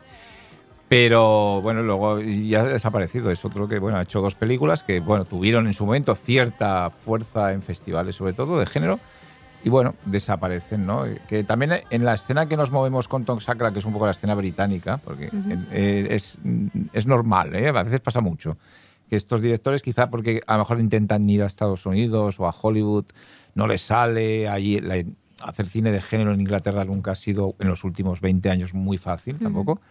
Y bueno, se quedan ahí, bueno, como hay otros que hemos hablado, se meten en series, en, donde sí que hay una industria potentísima. Eh, en BBC, en, diferentes lugares para hacer series y episodios de series. Pero es una pena, pues Saglan estaba muy bien, era un mm. director muy interesante. Sí. sí. da pena porque. Y aparte también hace dos pelis bastante distintas porque. Pero de Was no se acuerda nadie. Pero, pero ese año yo me acuerdo que fue una peli que le moló mucho a la gente. pero que ahora. Nadie sabe lo que es. ¿no? Nadie sabe lo que es. No, es como una explotación más, ¿no? De, de eso. Y era, con, era con alguien famoso esa peli, yo creo. pero era mucho mejor que cualquier secuela de eso. Mm. Sí, sí, sí. Da, pena porque el tío parecía que ahí apuntaba cosas que luego nunca mm. llegaron a, a, ningún sitio. Y otra peli que también en su momento hace mucho ruido es Eden Lake, que es otra peli, y también pasa un poco igual, ¿no? Con James Watkins. Sí, aparte lo que nos pasó es que cuando fuimos a ver La Mujer de Negro, eh, que no, era, mm. no era una mala película, pero nos quedamos un poco chof, ¿no, Ángel? En plan, un sí. Mm. Bueno, ¿qué recordáis? Y, otro, otro, otro director, ¿no? Es Watkins, que lo vimos, ¿no? Como, venga, va, este, va, a, este lo va a petar. sí. Y vamos a ver La Mujer de Negro y fue, ¡ay! Sí, aparte de La Mujer de Negro, claro, tiene el precedente del TV Movie. Eh, es una obra maestra. es una maravilla. Y claro, pero a mí no me, no me parece, me parece correcta, me parece una película comercial bien hecha y que está bien. Pero claro, veníamos de lo que veníamos, ¿no? Y, de a partir de ahí también, bueno, pues nada, ¿no? Y eso que La Mujer de Negro es un éxito, cuidado porque eso también es un dato. La Mujer de Negro funciona muy bien en todo el mundo.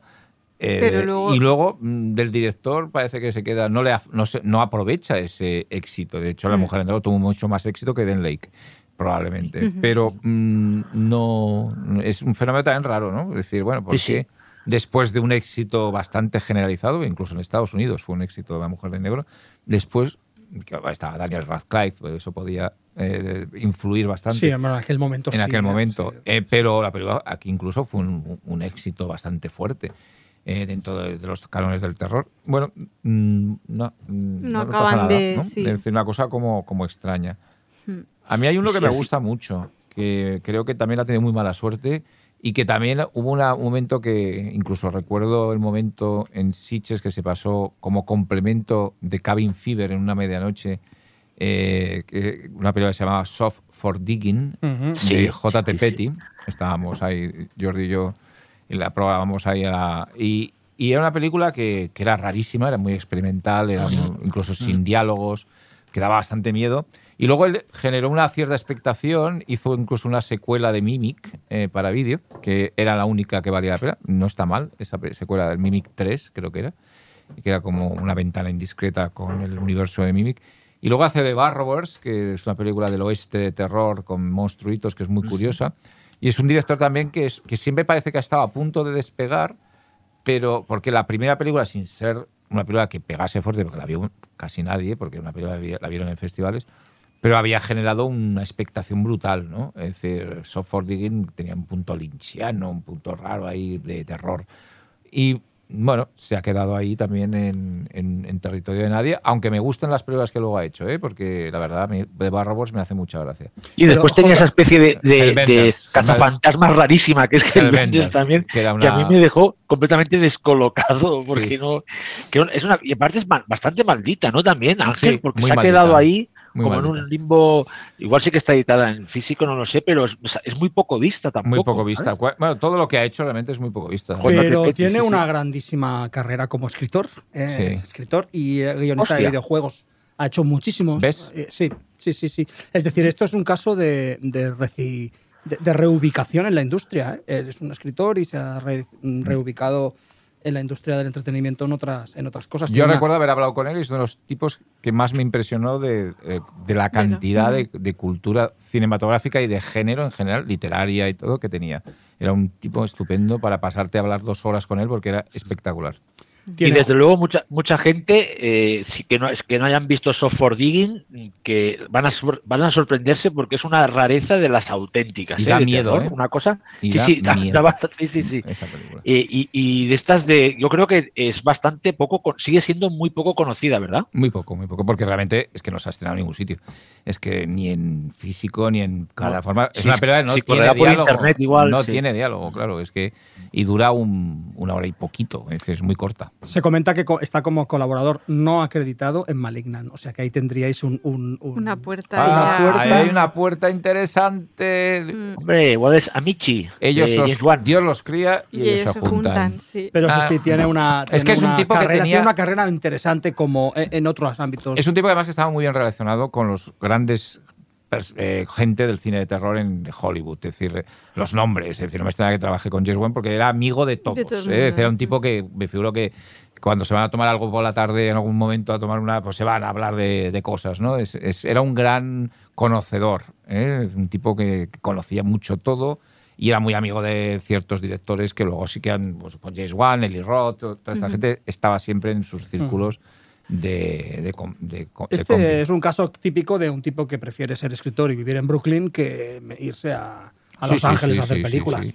O acabó harto de Los Ángeles, que puede ser también, que le pasa a mucha gente. Luego hay un director australiano que Xavi es muy fan de las dos pelis, bueno, de las dos que creo que tiene, pero que yo creo que solo hay una realmente buena, que es el director de The Loved Ones. que me vendiste de Devil's Candy y no te la compré, pero bueno, que puede tener interés. Me encanta. Pero al lado de, de Love Ones, yo creo que, que también con esa no, peli. The Loved Ones es. Sí, sí, sí. Tuve como la sensación es una de, esas cosas maravillosas que se. Sí, sí, sí, que se descubren en, en las maratones de Sitches, que nos pilló todos por sorpresa, porque yo la verdad es que no sabía que absolutamente nada y es, y, es, y, es, y es maravillosa. Y otro ejemplo de que del torture porn se pueden hacer cosas muy chulas, ¿eh? que se salgan un poco hasta del, del género. Es, es, es, es, maravillosa. Y de Davis Candy a mí me encanta, ¿eh? También. Hombre, muy, muy Yo recuerdo muy en, la, Es muy buena la tramuntana con Bernard Rose, que estaba con él, con el director, que se llama Sean Vine, ¿puede ser? Sean, Sean Byrne, ¿no? Sí, Sean Byrne. Sean Byrne. Vale, muy bien, muy, bien pronunciado, Desiree. ¿Has visto? Veo que que... ¿Has visto? Es que está, está increíble. Estoy a mí es que yo, yo sabía, muy fan del, del, metal, del Metal Exploitation, que son estas películas de terror. De, estas me has colado unas cuantas. y, y Devil's Candy es una de ellas, hombre, y me pareció... Sí, sí, es Metal eh, Exploitation. De estas he visto unas cuantas gracias a ti, las tengo ahí grabadas a fuego. a fuego. Pero sí, es que ahora se Otra, otra, metaleo otra vez. No eres como yo que las olvidas, ¿no? no, es que. Y digo, venga, no puede ser que otra vez me haya colado otra. Venga, otra vez ahí, venga. Solos de guitarra ahí de fondo. Pues sí, ¿no? Pero los Ones os gusta a todos, ¿no? Esa sí, sí, sí. Esa está muy bien, sí. no, no, total. Esa te la. Porque luego el, el, el, Sí, es verdad. Y el, y el adolescente torturado El Love Ones es el, es el, es el Frankenstein de Bernard Rose, deciré, el mismo actor. Ah, mira. Sí. Ah, ya, mira, mira ya te ha cambiado. eso ya me cambia en mi la. No, es broma. Y luego hay un caso que a mí me, me deja loca y que Ángel ha puesto en la lista y que yo no me acordaba de la existencia de esa peli, pero no entiendo la existencia. De, o sea, un tío que hace una película como El caníbal de Rotenburgo mm. eh, y luego bueno, hace el retorno a los malditos, que era como una especie de continuación de, las, de, las, colinas, ¿no? Del remake de las colinas. Muy pasada de vuelta. Pero luego pasa del terror, ¿no? Y, bueno, hace como sus videoclips y tal, y dices, un tío que hace esa peli y no lleva el terror dentro, como si dijésemos, ¿por qué hace esa peli tan jodida? No sé, ¿sabes lo que quiero decir? Es como, como que parece la peli de alguien que, que realmente cree, o sea, le interesa explorar la violencia, el horror, porque es una peli muy al límite y de y no vuelve a hacer nada, es como, bueno, ¿por qué la hiciste? No. Pues para darse a conocer. Hay algo raro ahí, ¿no? Para dar Deshonesto. Campanazo, ¿no, Ángel? Bueno, eso le, darse a conocer. claro, eso le, le, le, hace firmar un contrato con Fox para la segunda parte de Las Colinas Tienen Ojos, porque dije, uy, este tío, lo del canibalismo, yeah, sí, ¿no? Y, y la segunda parte de las colinas de ojos es muy, muy bestia. Muy, pasada. es muy gracioso porque tengo su filmografía delante y pone eh, en 2003, Eros Ramazzotti, Una emoción para siempre, vídeo musical. y luego, pues 2006, El caníbal de Rotenburgo. Está ahí. Es decir, eh, algunos lo hubiésemos puesto de banquete del caníbal de Rotenburgo, pero bueno. Eros eh, Ramazzotti. sí.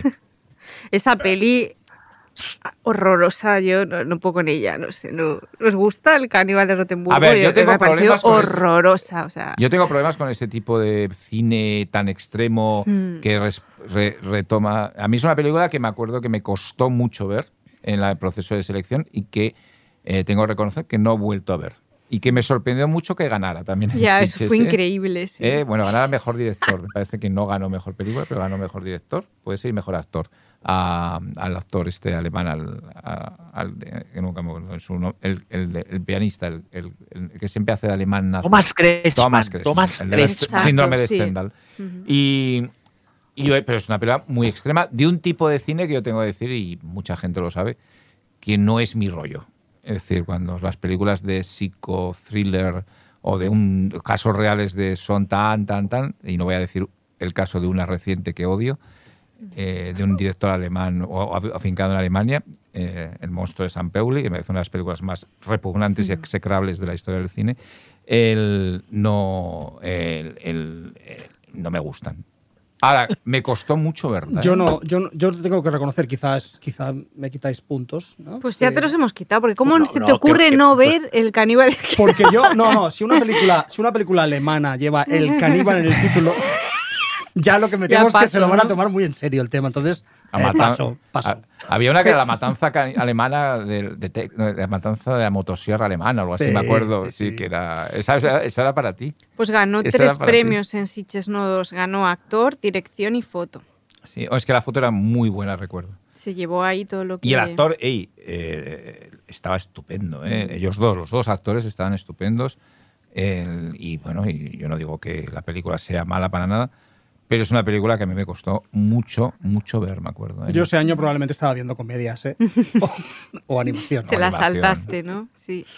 Y luego otra peli que, que también cuando pasa, y, de hecho no ha vuelto a hacer nada más, voy a mirar el porqué, pero que es eh, Lake Mungo.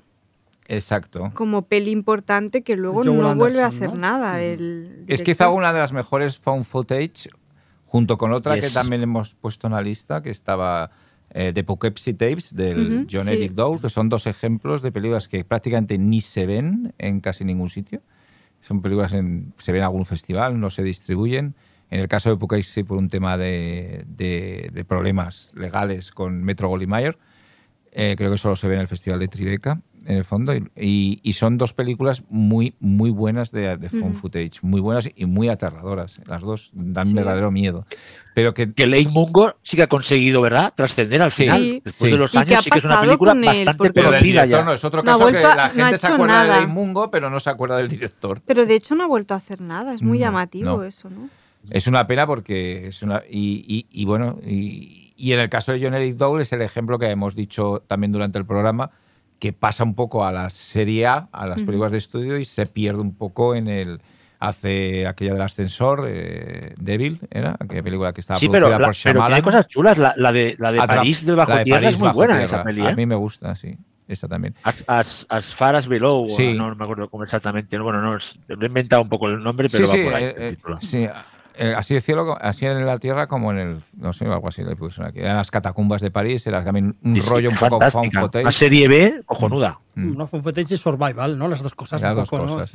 Mm. Y luego pienso en un par de pelis que, que tocan la comedia, que también en, tengo como la referencia de Sitches porque es verdad que las vimos allí y, y funcionaron súper bien, que una fue Tucker and Dale, que esa peli fue como un hit ese año. Y, es una película de culto, pero o sea, que de Ellie Craig tampoco se acuerda nadie. Tampoco se acuerda nadie, exacto. Y mm. sí que ha hecho una película, este ha pasado a plataformas, hizo una película en Netflix que se llama Pequeño Demonio, sobre un niño que era un poco Damian, eh, pero en, clave de comedia, que sin embargo para mí no funcionaba tan bien la comedia como funciona tan bien en Tucker and Dale, que es casi un cartoon salvaje, ¿no? humor casi de slapstick eh, con gore que es muy divertida. Es una película que tiene, yo creo que tiene momentos hilarantes y muy bien hechos, además muy bien Eso es puro Midnight Stream. El mejor Midnight Stream tiene medianoche de terror. Tucker and Dale es, vamos, de las más. Y podría ser que haya pelis de estas que estamos citando que solo tengan sentido o que sean más perfectas en el contexto del festival y que cuando las de un festival y que cuando las sacas de ese circuito se desactivan de alguna forma? Yo estoy convencido. Yo también. Porque, de acuerdo. ¿verdad? Son las cuestiones, las cuestiones de recepción, de cómo, de mm. cómo se eh, cómo consumes la película. Cuestiones de consumo son esenciales. Sí, porque eh. yo, recuerdo una peli también de Sitches que yo creo que ganó premio del público, que no, es como uno de los pases más divertidos que recuerdo en el festival, que fue Attack the Block, y pensé, esto es un clásico. Y no es un clásico, o sea, es una peli que, que, la gente la, hay gente que la conoce, pero no fue, bien de taquilla y mucha gente no se acuerda de ella. Pero esto pasa con todos géneros. Es decir, películas de festivales. El terror también lo tiene. En el cine, digamos, de otro tipo, hay películas que funcionan y que todo el mundo sale llorando de proyecciones en, en, Cannes, en la Berlinale o en, o en otros festivales y que luego no tienen ninguna repercusión de nada. Es decir, que son películas que funcionan en el contexto de un lugar de Locarno, ¿no? ¿Cuántas películas de Locarno la gente sale de Locarno? La película del año, del siglo, es un festival bastante de un tipo determinado y que luego son películas que ni siquiera la gente se acuerda mucho. Es decir, de qué premio de Locarno os acordáis vosotros. Mm. Es decir, eh, pasa mucho. Es decir, eh, y, en el terror yo creo que sea, con el crecimiento y la influencia de los festivales de género especializados, que es un fenómeno que empieza a ocurrir a mediados de los 90 hacia hasta ahora, yo creo que hay películas que están hechas un poco para festivales de especializados de género de terror y que más allá de ahí ya no funcionan, sí, sí. No, es decir, eh, yo en la lista he puesto una película que me gusta mucho, que es Splinter de Joey Wilkins, es un monster movie, pero es una película que, que fuera un festival. además. Mmm, ¿Cómo vendes eso a, un público? Ni ahora, ni hace 10 años, ni 15. Entonces, no, la misma Lobet, la misma Lobet Once, lo que hablábamos, en el concepto de la maratón fue perfecta, pero después qué carrera comercial puede tener esa película en cines, muy poquita. Y estamos hablando de una época que vosotros lo sabéis, que eh, hoy ha cambiado un poquito mm, el, panorama también por las plataformas y tal. Antes estas películas eran rechazadas por los distribuidores porque no las podían meter a la tele. ¿Quién iba a comprar los Ones en una tele abierta? Nadie. ¿A qué hora iba a programar una televisión abierta Love Ones? Nunca. Entonces se, creaban, se quedaban también un poco fuera de un festival pues no tiene sentido, no tenían ningún sentido, y más en un país como España, que bueno, que tiene cierta, siempre ha habido un poco también un rechazo a este tipo de cine eh, también generalizado. ¿eh? De todas formas, sí, para que no quede así colgado el tema, la segunda película de Joe Cornish para mí es una absoluta maravilla. El chico que pudo reinar, ¿eh? O sea, Sí, sí, yo soy fan. Es que Joe Cornish es una cosa aparte, quiero decir, es, un tipo que, bueno, ha trabajado como guionista, por ejemplo, con, con Moffat y con, Las, aventuras de Tintín, escribió. Es decir, bueno, es, un tipo que hace, que hace, que hace, cine, hace cosas, hace cosas, está trabajando, ¿no? Y la segunda película me parece extraordinaria y hasta, de Blog me parece muy buena. Pero eso lo, digo como pequeña puntualización porque estoy de acuerdo contigo. Es decir, la ves en el, en el contexto del festival y alucinas. Mm.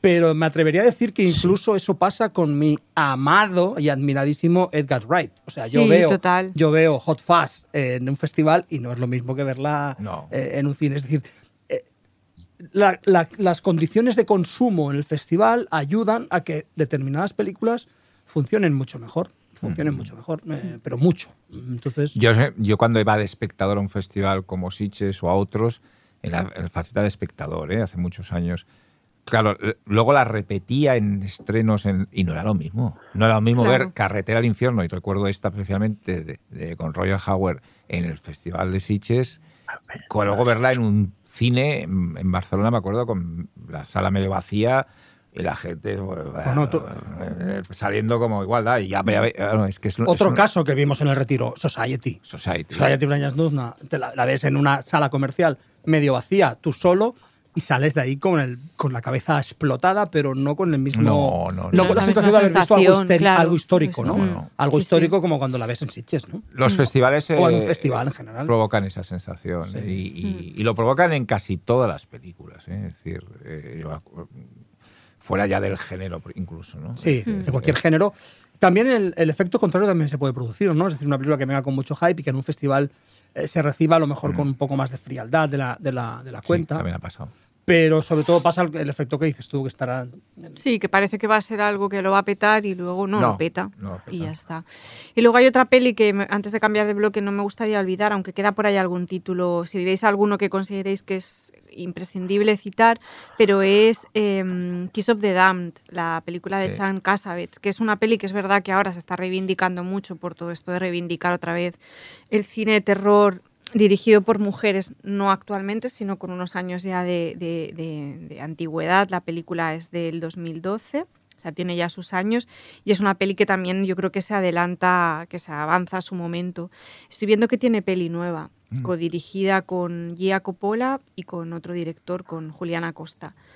que puede ser interesante, pero es verdad que es otro caso de peli dirigida por, en este caso dirigida por mujer, que, que también es otra cosa que pasa. Comentando con Ángel estos días atrás también la grabación de hoy, yo le decía el ejemplo de una directora como Ann Biller, por ejemplo, que mm. hace también de Love Witch, también una peli que hace muchísimo ruido en festivales y es verdad que, que mucha gente no sabe quién es y, que es una, y que aparte es una directora que está en un nicho distinto, ni siquiera está en el del terror, está dentro de un marco como más arty, ¿no? como más del arte y ensayo, una cosa muy, muy distinta. Y también una directora que sospechas que por la naturaleza de esa peli le va a costar mucho levantar otra le va a costar mucho. Pero yo creo que en este caso es porque ella quiere controlar absolutamente el, proyecto. ¿eh? Yo creo que es una mezcla de todo. O sea, que, primero que, producir una peli como The Love Witch no debe ser fácil porque es muy nicho realmente. O sea, esa peli cuando se estrenó, que la aventura estrenó esa y Privencha a la vez, no fue nadie, absolutamente nadie a verla. O sea, es una peli muy, muy, muy nicho, muy nicho y si me apuras, más nicho arty que nicho del terror porque el terror al final lo toca por lo temático y tal, pero está en otra, en otra movida. Y sí que son dos pelis, por citar dos casos de pelis de directora, antes Prevenge, ahora Chan Cassavetes y, y, o sea, tres directoras que también hacen como pelis que en su momento hacen mucho ruido, pero bueno, a ver qué pasa. Evidentemente, Chan Cassavetes antes. y que no lo hemos dicho, pero que Kiss of the Landnet, al menos para mí, es estupenda. ¿eh? No, no, es una peli de vampiros ultra sexy, muy elan, ¿no? Que coge un poco el el de esto mm. del ansia, ¿no? Y hace una película muy pop de vampiros con mm. todos guapísimos, que me parece una película bastante muy, muy, muy, muy valorable, ¿eh? Está muy bien esa peli, sí? está súper bien. Pues si os parece, cambiamos de bloque y ahora. yo ya me despido, chicos. Te, despides que, ya? Me que, me voy a coger el tren, sí. Os dejo con, con X. Muy mal, ¿eh? Con X. No hagáis mucho hype, ¿eh? No, hagáis mucho hype, que luego la peña se. Se, queja, se queja y. Exacto. No me luciré a, costa de, de, de, X. sí, hazlo, hazlo, hazlo, pero entiendes? No la líes, no, la, la lío, no ¿eh? la lío. Hasta luego, Venga, hasta luego, Xavi. Chao, chao.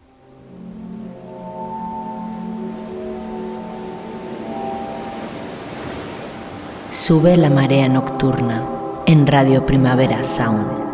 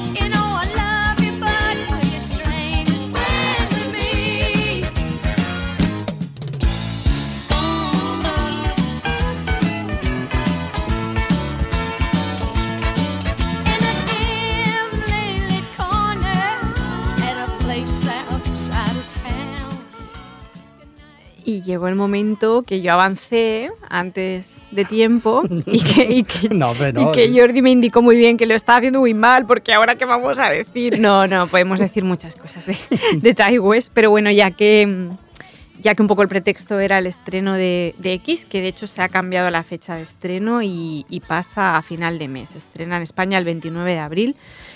Pero un, poco yo lanzo para arrancar una primera pregunta que un poco ya ha ido saliendo a lo largo de la, de la conversación es, ¿la gente sabe quién es Ty West? Porque ese es otro fenómeno que a mí me interesa mucho, que, que un día lo hablábamos a propósito de otra cosa, que era el, la nueva consideración de Jane Campion como la directora más increíble de la historia, cuando durante muchos años la gente la trató muy mal y en España se la trató fatal y de golpe hay como una falta de una desmemoria brutal, que ahora todo el mundo la reivindica como una maestra, gente incluso que nunca lo hizo. Hay algo ahí que me, me, deja muy loca, ¿no? En plan, hay hemeroteca, o sea, todos sabemos que, que, que, muchas de sus pelis se hizo escarnio directamente de ellas y que incluso una peli como El piano, una película eh, importantísima y, y, muy popular y que funcionó muy bien, también tuvo críticas muy atroces. O Hombre, sí, sí, que, que era cursi, que era ñoña, que era una peli, sobre todo cursi, ¿no? Y hay otra cosa que es este fenómeno como de es verdad que al final todo queda en un reducto, que es el reducto Twitter, y el, no el reducto Twitter, sino el reducto nuestro timeline de Twitter, que es otra cosa, que ya es la milésima de las milésimas partes de todo, pero de golpe esta cosa de estos días de, ¡guau, lo nuevo de Tai West! Y bueno, que me he perdido ahora, ahora de golpe. Tai West es como, yo qué sé, ¿no? Hay algo, algo muy raro ahí, ¿no? Como de golpe, ¡guau, qué guay! Se estrena lo nuevo de Tai West. Y es, bueno, pero a ver, o sea, ¿desde cuándo es? Steven Spielberg, Taiwes, ¿no? No, pero realmente es que estamos en, una, en, un micromundo. Nosotros hmm. participamos de varios micromundos, desde luego, pero uno de ellos es el que está relacionado con los aficionados al terror que concretamente van al Festival de Sitges. Es hmm. decir, es, es, es, un micromundo dentro de un micromundo. Entonces, bueno, está bien que es nuestro ámbito, uno de nuestros ámbitos culturales, entonces, bueno, entendemos el, interés por, por Pero estoy contigo, es decir, la gente sabe de verdad quién es Tai hmm. Yo creo que el, el el, consumidor de cine normal, si es que tal cosa existe hoy día, eh, no sabe quién es Ty West. No sabe quién es Ty West. Eh, de hecho, no es un cineasta que haya, en el fondo, no es un cineasta que haya hecho em, ni por temáticas ni por estilo tenga no un tiene personalidad no, yo no creo que tenga un sello tampoco por otro lado yo sí que aclararía que no es exactamente un one, eh, hit, wonder, no. no, no, para nada. Cambiamos de tema, hablando de Ty West, eso es otra historia, pero sí que sí que es cierto que, es un tipo de cineasta eh, técnicamente muy dotado, un tipo que es capaz de controlar muy bien los registros de la narración en, mm. House of the Devil, en The Innkeepers, en, Sacrament. En, Sacrament. Es decir, es un tipo que narra muy bien, narra eh, exactamente como quiere narrar y controlando los tempos y controlando la materia cinematográfica, lo hace muy bien, pero aún así creo que eso no es suficiente para dejar huella en, entre los aficionados o entre... Mm. Entonces, bueno, hay un, es un caso interesante, es un buen cineasta, un tipo interesante, pero no sé si trasciende lo que hace. Trasciende, sí, luego yo creo que he tenido, yo creo que ha tenido un problema él mismo de, adaptación también. Ha intentado hacer, hacer cosas distintas. Eh, incluso coquetear con cine un poco más eh, mainstream, con la película del oeste, este, de, Valle de la Venganza, mm, que con John Travolta, Ethan Hawke, es decir, ya con estrellas y tal, y no le ha acabado de funcionar. También tuvo un, un momento muy bien empeñado, yo sé que no había Twitter al nivel que había ahora, hay ahora, no lo había, vamos, que es con la defenestrada segunda parte de, Cabin, Fever, que, la, que los fans odiaron y a él le causó cierto trastorno ese rechazo casi visceral de la segunda parte de, de Cabin Fever, que realmente es una película muy rara, muy, muy errática, pero eh, incluso en comparación con la primera. Eh, y bueno, todo eso ha hecho que, bueno, que su carrera sea un poquito... Eh, a mí me parece la, la, Operación X, me parece una, una operación de rescate. Hmm. De rescate de un tipo que, que, creo que tiene mucho talento, que tiene una, una visión del género muy interesante, que significó en un momento determinado un modelo, como hemos dicho, de House of the Devil, muy que, ha funcionado muy bien. Y yo creo que A24, que precisamente ha sido una de las que ha elevado ese, ese modelo a categoría de producto industrial y, de, autor al mismo tiempo, lo ha rescatado. Lo ha rescatado dándole esta oportunidad. Es que yo creo que, o sea, poco, o sea, realmente eso es un tema que hemos igual me estoy yendo un poco del tema, pero creo que es importante tratarlo, que es que yo creo que justo en un momento como este, en el que precisamente para evitar que todo este tipo de peli caiga en el olvido, en un momento en el que caen en el olvido pelis como la de Linklater, o sea, una peli importante, es como la labor que hace A24, más allá de los proyectos que decide producir, que pueden estar mejor, peor, te pueden gustar más o menos, aunque es verdad que tienen pelis muy buenas, es que tienen esa capacidad para generar como una iconografía en torno a sus pelis y un amor hacia la, propuesta y hacia el director, porque está siempre en primer plano el, cineasta, que es admirable, que realmente es que no lo hace nadie y habría que coger ejemplo de ahí. Bueno, porque no es fácil hacerlo. Como es caro para empezar. Como singularizan ellos cada película. Totalmente. Es increíble, es lo que dices tú. Por ejemplo, Lamp es una peli que yo no sabía, al parecer era una peli que llevaba tiempo, y eso lo debes saber tu Ángel, como en el mercado y nadie la quería, era la peli rara de la tía con una oveja y de golpe la convierten en un producto, que luego la peli está muy bien, pero la convierten en una cosa muy sofisticada. y al parecer la percepción cuando la gente iba a mercado y veía el póster de la peli, porque no es una producción de A24, es una producción más independiente, de golpe era como la peli está, no la quiere nadie, y de golpe estos tíos cogen la peli y la convierten en una cosa interesante. No, y que no funciona, a ver, a su nivel no mm. funciona mal en Estados Unidos, en un momento de COVID con, bastante complicado. Y de hecho, los cines donde estrena 24 tiene mejores registros que Titán. Claro. que se estrenaron más o menos al mismo tiempo. y, es una película difícil muy rara, de vender, sí, muy rara, de vender. Bueno, el, al 24 es exactamente eso, es una, em, em, envuelve el producto, una maravilla, una maravilla es una agencia, es una agencia de, potenciar talento y eso es alucinante. Exacto, pero sin olvidar al talento, es decir, es como que hay un amor hacia el producto y hacia la firma, o sea, hacia el director, que eso es algo que habría que, por eso cuando veo todos estos pósters intercambiables, hace poco justo entramos en una conversación a propósito del póster de, de, Northman. que igual ese póster es el que hace que se agoten las entradas en el cine para verla, porque igual hay toda esta iconografía como de, como de, películas así como de, Conan, que haya gente que le gusta. A lo mejor en, términos de mercado es lo que a la gente le llama la atención y quiere verla. Pero es yo verdad lo que, discutía en este caso es que sea un buen póster para una para película una peli de Eggers, claro. Es lo que yo discutía. ¿eh? Exacto. Para una película de, vikingos seguro que está bien, pero para Eggers no lo Sí, de todos modos era un póster muy feo, o sea, era realmente, para mí es un póster muy feo, muy estándar, ¿no?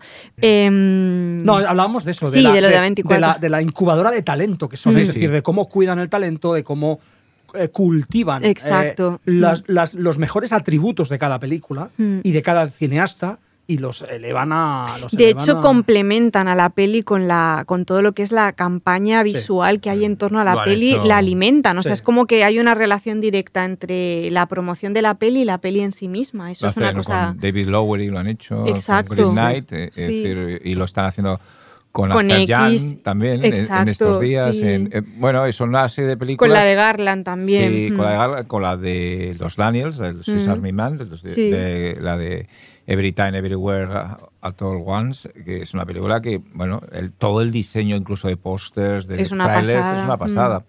Bueno, es la forma de... Y jugando con una liga de directores que bueno los están cuidando mucho, mm. los están rescatando. Y a mí toda la, campaña esta que hubo por Twitter de X me pareció una operación rescate. Mm. Sí, sí, tiene la pinta. A24, es decir, enfocada al público que querían y que sabían y para recuperar un director que bueno que estaba un poco eh, ya bastante olvidado para incluso por los aficionados más jóvenes, ¿no? Mm. Bueno, yo creo que a 24 y además se van un año muy, muy, eh, en, el buen sentido de la palabra, muy agresivo, muy, mm. muy potente. Bueno, de hecho, se apoderan del talento de las películas de una, manera, de una, manera, maravillosa. Por ejemplo, antes, antes mencionábamos, no sé si hemos mencionado Garland, creo que lo hemos dicho antes, fuera de micro, ¿no? Eh, Ex Máquina, ¿es una película universal o es una película film de los productores británicos, Film 4 y compañía. Es decir, no, ¿la entendemos o todavía la vemos como una película es 24, 24 dices, ¿Por qué? Bueno, la, es una película noruega, bueno, islandesa, perdona, y es una película 24. Mm. Es decir, eh, se, apodera, se apoderan de, de, las películas para defenderlas, ¿eh? para defenderlas a muerte y para eh, hacerlas crecer muchísimo. Mm, complementarlas, lo que decías tú. Y eso es una pena porque muy poquita gente lo hace y es importante. Y a mí no saben, es técnicamente difícil. Y, creo que es caro también, quiero decir. Es, muy caro, y les hacer esa muy inversión bien en algunos Casos, ¿eh? No, no, A nivel de taquilla, es decir, Hereditary mm. fue una película de mucho dinero. en taquilla va a ser una película como era, ¿eh? que mm. no era el típico producto de terror. Y bueno, y las recaudaciones de X en Estados Unidos. Es una película que cuando sales sales tan destrozado que no te apetece volverla a ver ni recomendarla. Pero creo que mm. hizo 40 millones de dólares en Estados Unidos. Es una barbaridad. para, para, para, para Hereditary, ¿no? Para un tipo de película como Hereditary, ¿no? Y, y, X, que es una película muy pequeña, eh, de un tipo muy de nicho, si nos podemos, podemos aplicar esa frase, aparentemente. Pero cuidado, es decir, ha hecho, lleva 10 millones de dólares en 10 días en Estados Unidos, que tampoco es una cifra. Hay muchas películas que en la situación actual de los cines en todo el mundo, mucho más grandes, están dando recaudaciones y muchas que han ganado Oscars. ¿eh? O, que estaban nominadas a los Oscars, no llegan a la recaudación que ha hecho X. Es decir, también miremos el mérito que tiene que la haya puesto ahí entre las películas 10 películas más taquillas de, de Estados Unidos en, en, cines durante dos semanas, de momento. Es decir, que bueno, no es uno, ya te digo que seguramente será una película rentable porque no es una película muy cara. A mí la peli me parece que lo pone ya en otra en otro nivel. O sea, a mí me mm. gustan mucho muchas pelis de West, pero viendo esta fue como, vale, está en otro nivel ya, está en otra liga distinta. Y creo que la peli tiene, por un lado, la cosa de que funciona como un slasher, que alguien que no tenga por qué conocer los referentes, que no tenga por qué ser ni siquiera un entusiasta de la época que, recupera a nivel estético, ¿no? Es una peli setentera, em, puede conectar porque todo lo que tiene que ver con el horror está muy bien armado, es decir, es original, el diseño de muertes es maravilloso, es una peli que va como un tiro, que, que funciona súper bien, pero luego la observas y es como es una peli que está llena de ideas casi experimentales, o sea, ideas de montaje, ideas visuales increíbles, paralelismos que jamás hubiera imaginado que sobre el eh, en papel me cuentan, este tío ha montado en paralelo estas escenas y no me lo puedo creer, es como no, le va a salir un churro y al tío le funciona. Y luego esta cosa de la referencialidad como de un tío que lleva muchos años haciendo pelis, porque lleva 20 años haciendo películas, y entonces no te suena al homenaje, no es como el festival del homenaje, evidentemente puedes saber de dónde viene cada cosa, pero todo fluye con una naturalidad brutal, ¿no? Y, y de golpe es la satisfacción de ver como un director que lleva mucho tiempo en el terror y que al final consigue que todos los ingredientes... Sí, sí encajen, ¿no? Hablando de esto de lo la cualidad de esa experimental, es que yo realmente lo creo, creo que está en todas sus pelis, hay algún momento como de ruptura un poco con los ritmos del género al que pertenece la peli, de atreverse a hacer cosas extrañas. Hablábamos antes, creo que tomando un café antes con Jordi, de The House of the Devil, que es una peli que tiene una hora que no pasa nada, o sea, que realmente tarda mucho en entrar toda la, toda la tralla final y todo lo que tiene que ver con sectas y demás. Y el caso de, de Inkeepers, por ejemplo, también es muy, muy relevante, ¿no? Como una peli de fantasmas en la que se aburren hasta los fantasmas realmente, porque es una película que tiene un ritmo muy pausado, em, que lo deja todo como en stand-by, o sea, que, que, creo que el tío tiene una cinefilia, es una mezcla de cinefilia que poco a poco ha ido como destilando en sus películas y de fan del terror a lo loco, ¿no? Y para mí toda la parte más potente de la peli que tiene que ver con la representación de la violencia y que tiene que ver con el crimen y demás, em, para mí el antecedente es de Sacrament, que para mí es una muy buena peli, es verdad que es una peli que genera cierta antipatía, no sé muy bien por qué, eh, o divide, ¿no? Es una peli que divide y creo que ya está ahí un poco la, semilla de esta. Sí, Es mm. una película que me interesa muchísimo mm. de su filmografía, posiblemente después de House of the Devil y mm. Inkeepers también ahí, pero es la, la que más me gusta. Y yo creo que el fenómeno. A ver, yo creo que a lo mejor el, el, camino de Taiwán es este: es decir, eh, hacer una serie. haber hecho uno, un House of the Devil y después una cierta travesía al desierto, no por su propia calidad, sino por la repercusión de las películas que ha, que ha, hecho después. Y ahora encontrar un X que, como le pasó, recordemos, James Wan. James Wan mm. tuvo Show, pero después tuvo dos películas excelentes, Dead Silence y Dead Sentence, que mm. no funcionaron para nada, aunque Dead Silence ahora sea una película absolutamente de referencia. Bueno, creo que la defendemos nosotros, ¿eh? Sí, pero es bastante de cultito, es decir, la película hoy en día. El, y sin embargo, de repente hace Insidious y se convierte en un fenómeno de mm. taquilla, de todo. Es decir, que y tiene una nueva carrera. A lo mejor X le lleva a que ahora eh, Taiwán empiece una ascensión hace unas películas mucho más eh, impactantes a nivel comercial y a nivel incluso de, conocimiento. Y luego también ha hecho esta cosa que es muy hábil, que es como que de la intuición y que es muy A24, que es la intuición temática de lo que piden los tiempos. ¿no? Y, el tío se ha marcado una peli de terror con tesis, con lo que puede gustarle al fan de terror y le puede gustar al cinéfilo porque es una peli sobre el deseo, contado a través del terror, eh, también sobre con la idea de la senectud y el deseo relacionado con, con hacerte mayor, o sea que es muy hábil la peli, porque puedes someterla a lecturas desde lo mm. temático, de eh, lecturas... Mm, a nivel puramente genérico, a nivel formal, o sea, es una, es una maniobra muy, muy inteligente y al mismo tiempo no se siente deshonesta, que también pues venga otro que mete el tema de los viejos y mete el tema de no sé qué, y no, o sea, la peli respira súper bien, está muy bien, o sea, yo creo que es una de las pelis del año, en un año en el que hay muchas pelis que probablemente sean las pelis del año, porque mm. no, estábamos comentando y ahí... Bueno, hay que decir primero que eres la mm. única que la ha visto de, del Sí, por eso estamos Por eso me han dejado hablar, si no, ya me habrían cortado. que no nos gusta. Eh, no, no, sobre todo eso, para, aclarar que no es que no nos guste y que no, no es que no estemos de acuerdo, como pasa a veces, que cuando no estamos de acuerdo nos, haces callar y, ya está, no nos dejas hablar. Eh, sino que es que no hablamos porque solo la ha visto de Siré. O sea, mm. se ha asegurado de solo verla ella antes de... No, yo os dije cuando era el pase y todo, eh, os avisé varias veces y por eso estamos calladitos, escuchando muy atentamente lo que nos dices. Creo que voy a hacer esto, pero sin deciros que hay pases ni nada para que me deis más la opción de. Sí, pero bueno, que, después de oírte, de, oírte lo que has comentado, apetece mucho, mucho verla y seguro que está. Nos apetece mucho y porque además eh, dices algo, es un año en que en esta franja de temporada que va hasta junio más o menos, hay una serie de películas de terror que nos apetecen muchísimo. Y espero que todo el año sea así, ¿no? A mí hay películas, este año, este año hay películas de género y películas de no género que me parecen muy, muy, muy buenas. Sí, también. Va a ser un buen año, creo. De hecho, hay otro, otro caso de director que o sea, no voy a decir que es One Hit Wonder para nada porque tiene muchas pelis que, me gustan mucho y porque incluso ha hecho Doctor Extraño, quiero decir, o sea, que no es un tío que no le vaya bien la vida precisamente, pero es verdad que, para mí eh, Derrickson, aun gustándome mucho Libranos del Mal y aun gustándome mucho El exorcismo de Emily Rose, con Sinister sí que también tuve esa sensación como de, Buah, esto es otra liga, ¿no? Y a ver si con, con la nueva lo, lo, que pasa es que ha pasado por Marvel ya, ¿eh? Ya. Cuando pasas por Marvel, no sé yo si. es que es muy heavy, claro. Si hay vuelta atrás, ¿no? Pero esta apunta a Sinister, ¿no? Se apunta bueno, como esta apunta a una vuelta a sus orígenes. Es decir, un tipo que ha estado en el. Un director que ha estado muchas veces en, el, cine más de estudio mainstream, evidentemente Marvel, pero también Fox con el remake de Ultimátum a la Tierra. Es decir, en unas coordenadas muy de director de estudio, de director de, hasta diríamos, en el caso del Ultimato de la Tierra o de Marvel, para bien, ¿eh? porque me gusta mucho Doctor Strange eh, de encargo, ¿no? es decir, de hacer un gran producto, eh, un blockbuster de verano, un blockbuster de temporada. Pero bueno, que ahora parece que vuelve, ¿no? A, en este caso a Blumhouse, que también a veces hacen ese, ese, ese trabajo de recuperar a directores que habían estado, ¿no? relacionados con el, en cierta manera con el género y que se han ido para otros lados y parece que los vuelven a, a recoger y bueno, yo creo que en eh, cualquier todo caso, indica que es muy una gran película de Yo creo que Scott Derrickson sí que, sí que debe tener su oficina abierta y le deben llegar montones de, ofertas, montones de proyectos.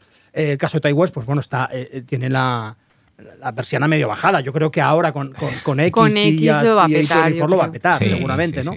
Pero Derrickson yo creo que sí que ahora mismo está, ha elegido o no se ha entendido con, no se entendió con Marvel para, para una segunda Doctor Extraño, con lo cual, bueno, pero yo creo que él tiene su, su oficina abierta y su agente está recibiendo ahora mismo muchísimas ofertas, seguro, ¿no? Yo creo que Derrickson es un director de todas maneras que se maneja mejor en territorios de producciones, yo no diría independientes, pero más bien controladas, más pequeñas, que en el territorio de la gran producción a pesar de que, repito, a mí Doctor Strange creo que le sale muy bien, es una de mis películas Marvel favoritas, quizá por el personaje también que me encanta. Pero eh, yo creo que es un, en el, un director que en ese mundo de la serie B... Mm, Pero de estudio. De estudio. De estudio ¿eh? House es una, está muy relacionada con, Universal, y bueno, tiene una unas coordenadas de distribución muy potentes, se lanza las películas en 2.000 salas en, o 3.000 en Estados Unidos. No se puede decir que sea cine independiente, pero bueno, sí que tienen, manejan a, bueno, es también una, una casa de producción bueno, que haya alojado pues a gente como Jordan Peele, bueno, en, los inicios y bueno, y, llevan un y Gordon Green que no, que bueno, y que tiene, gurú del cine independiente. Y que tiene un acuerdo con Shyamalan. Con, con, con Shyamalan, ¿no? Bueno, fue quien lanzar, relanzaron en cierta manera a, a, Shyamalan, ¿no? Bueno, se, se, asociaron ahí, ¿no? Yo creo que él mismo explicó cómo Shyamalan había, se había asociado él con Jason Blum como, como una estrategia eh, de, reactivación, digamos. De todas maneras, yo creo que es muy interesante que existan estas, ¿no? de muy diferentes Blumhouse, sean 24, pero que existan estos puntos en el mercado, en, el, en, los estudios, en el mundo de los de Hollywood, digamos, donde se pueda ir a acudir en determinados momentos o que haya una actividad muy, muy clara de recuperar o de, o de subrayar directores y que son gente, porque son en fondo compañías donde trabaja gente que está muy al, al, al, loro de lo que ha sido los últimos 20 años del cine de género y, y que a muchos son eh, gente fan que ha, entrado a formar parte de estos, de, estos eh, circuitos de, producción. En Blumhouse hay Ryan Turek, que era un, tipo de fancinero de, bueno, todo también. Y, para, y, para, para compensarlo o para acabar de redondearlo, son sellos que tienen fans. Más a 24 que Blumhouse, pero tienen fans. es decir, uno puede, digamos, en, en el contexto cultural actual, manifestarse, definirse como fan de A24, ¿no? bueno, se vende como, las películas se venden como 24. Es decir, eh, cuando dices en... Tengamos la última de A24. Es que a mí, eh, a raíz de poner el tuit de lo de Ty West, había gente que me contestaba, eh, otra, qué ganas de ver lo nuevo de A24. Ah, y era como. Pensaba que te preguntaban, ¿cuánto te ha pagado A24? No, no, solo Pues podría ser, ¿eh? porque aquí la gente se, piensa que pones cualquier cosa y que va. No, pero era como. A24 no fallan y es como, ¿what? O sea, es raro, claro. Y llevamos un mes hablando mucho de A24, porque el tráiler de, la de Garland. claro. De la de Every Time, Everywhere, que también mm. se, habla, se empieza a hablar mucho, por después del pase en South, by Southwest. Mm y la de X. ¿no? Justo X, sí, y, ya llevamos, el año pasado veníamos con Lamp y con Green Knight. Mm. Y After Young, que es una película que al final ha pasado más a 2022, pero que se vio en el Festival de Cannes de 2021, en Certain Regar, ¿no? Regar. Pero bueno, es, sí que es una compañía estrella. Mm. no, no, total. Es decir, es decir, que genera. Pues, que hayan conseguido eso, que esperes la nueva peli de A24, me parece delirante. o sea, es una cosa que no, que no es habitual para mm. nada. Bueno, pues yo creo que hemos hecho un buen, un buen resumen de esta. Igual demasiado nombre, demasiado título, que, bueno, pero eso nos también, pasa, pero bueno. aparte de nuestra audiencia, le encanta los nombres. El name, dropping, el name, dropping, siempre sacan ahí. Sí, sí, además hemos dicho algunas un poquito difíciles de ver. Recordad que tenemos Letterbox, que hay gente que todavía no lo sabe y se pegan ahí la matada de apuntar títulos y, no sale instantáneamente, pero Aleix, que es el compañero que se encarga de hacerlo, la verdad es que lo, resuelve muy rápido y, muy bien, con lo que... Tiene mucho trabajo. hoy va a tener bastante trabajo con lo que hoy voy a agradecer por, ya para empezar a Leis en primer lugar por, por el trabajo que hace con el letterbox del programa. Muchas gracias a Radio Primavera Sound, a Izaro y a Marta, eh, a los técnicos también, a David, con lo que a Joan también, muchísimas gracias, a mis compañeros, a Jordi, Ángel y a Xavi, y a nuestros oyentes. Seguimos en redes y, y nada, y nos vemos muy pronto y quizá con una pequeña sorpresa que voy a medio anunciar, pero, pero todavía no puedo contar nada. Eh, muchas gracias y hasta el próximo María Nocturna. Hasta el próximo. Radio Primavera Sound, proudly presented by Cupra.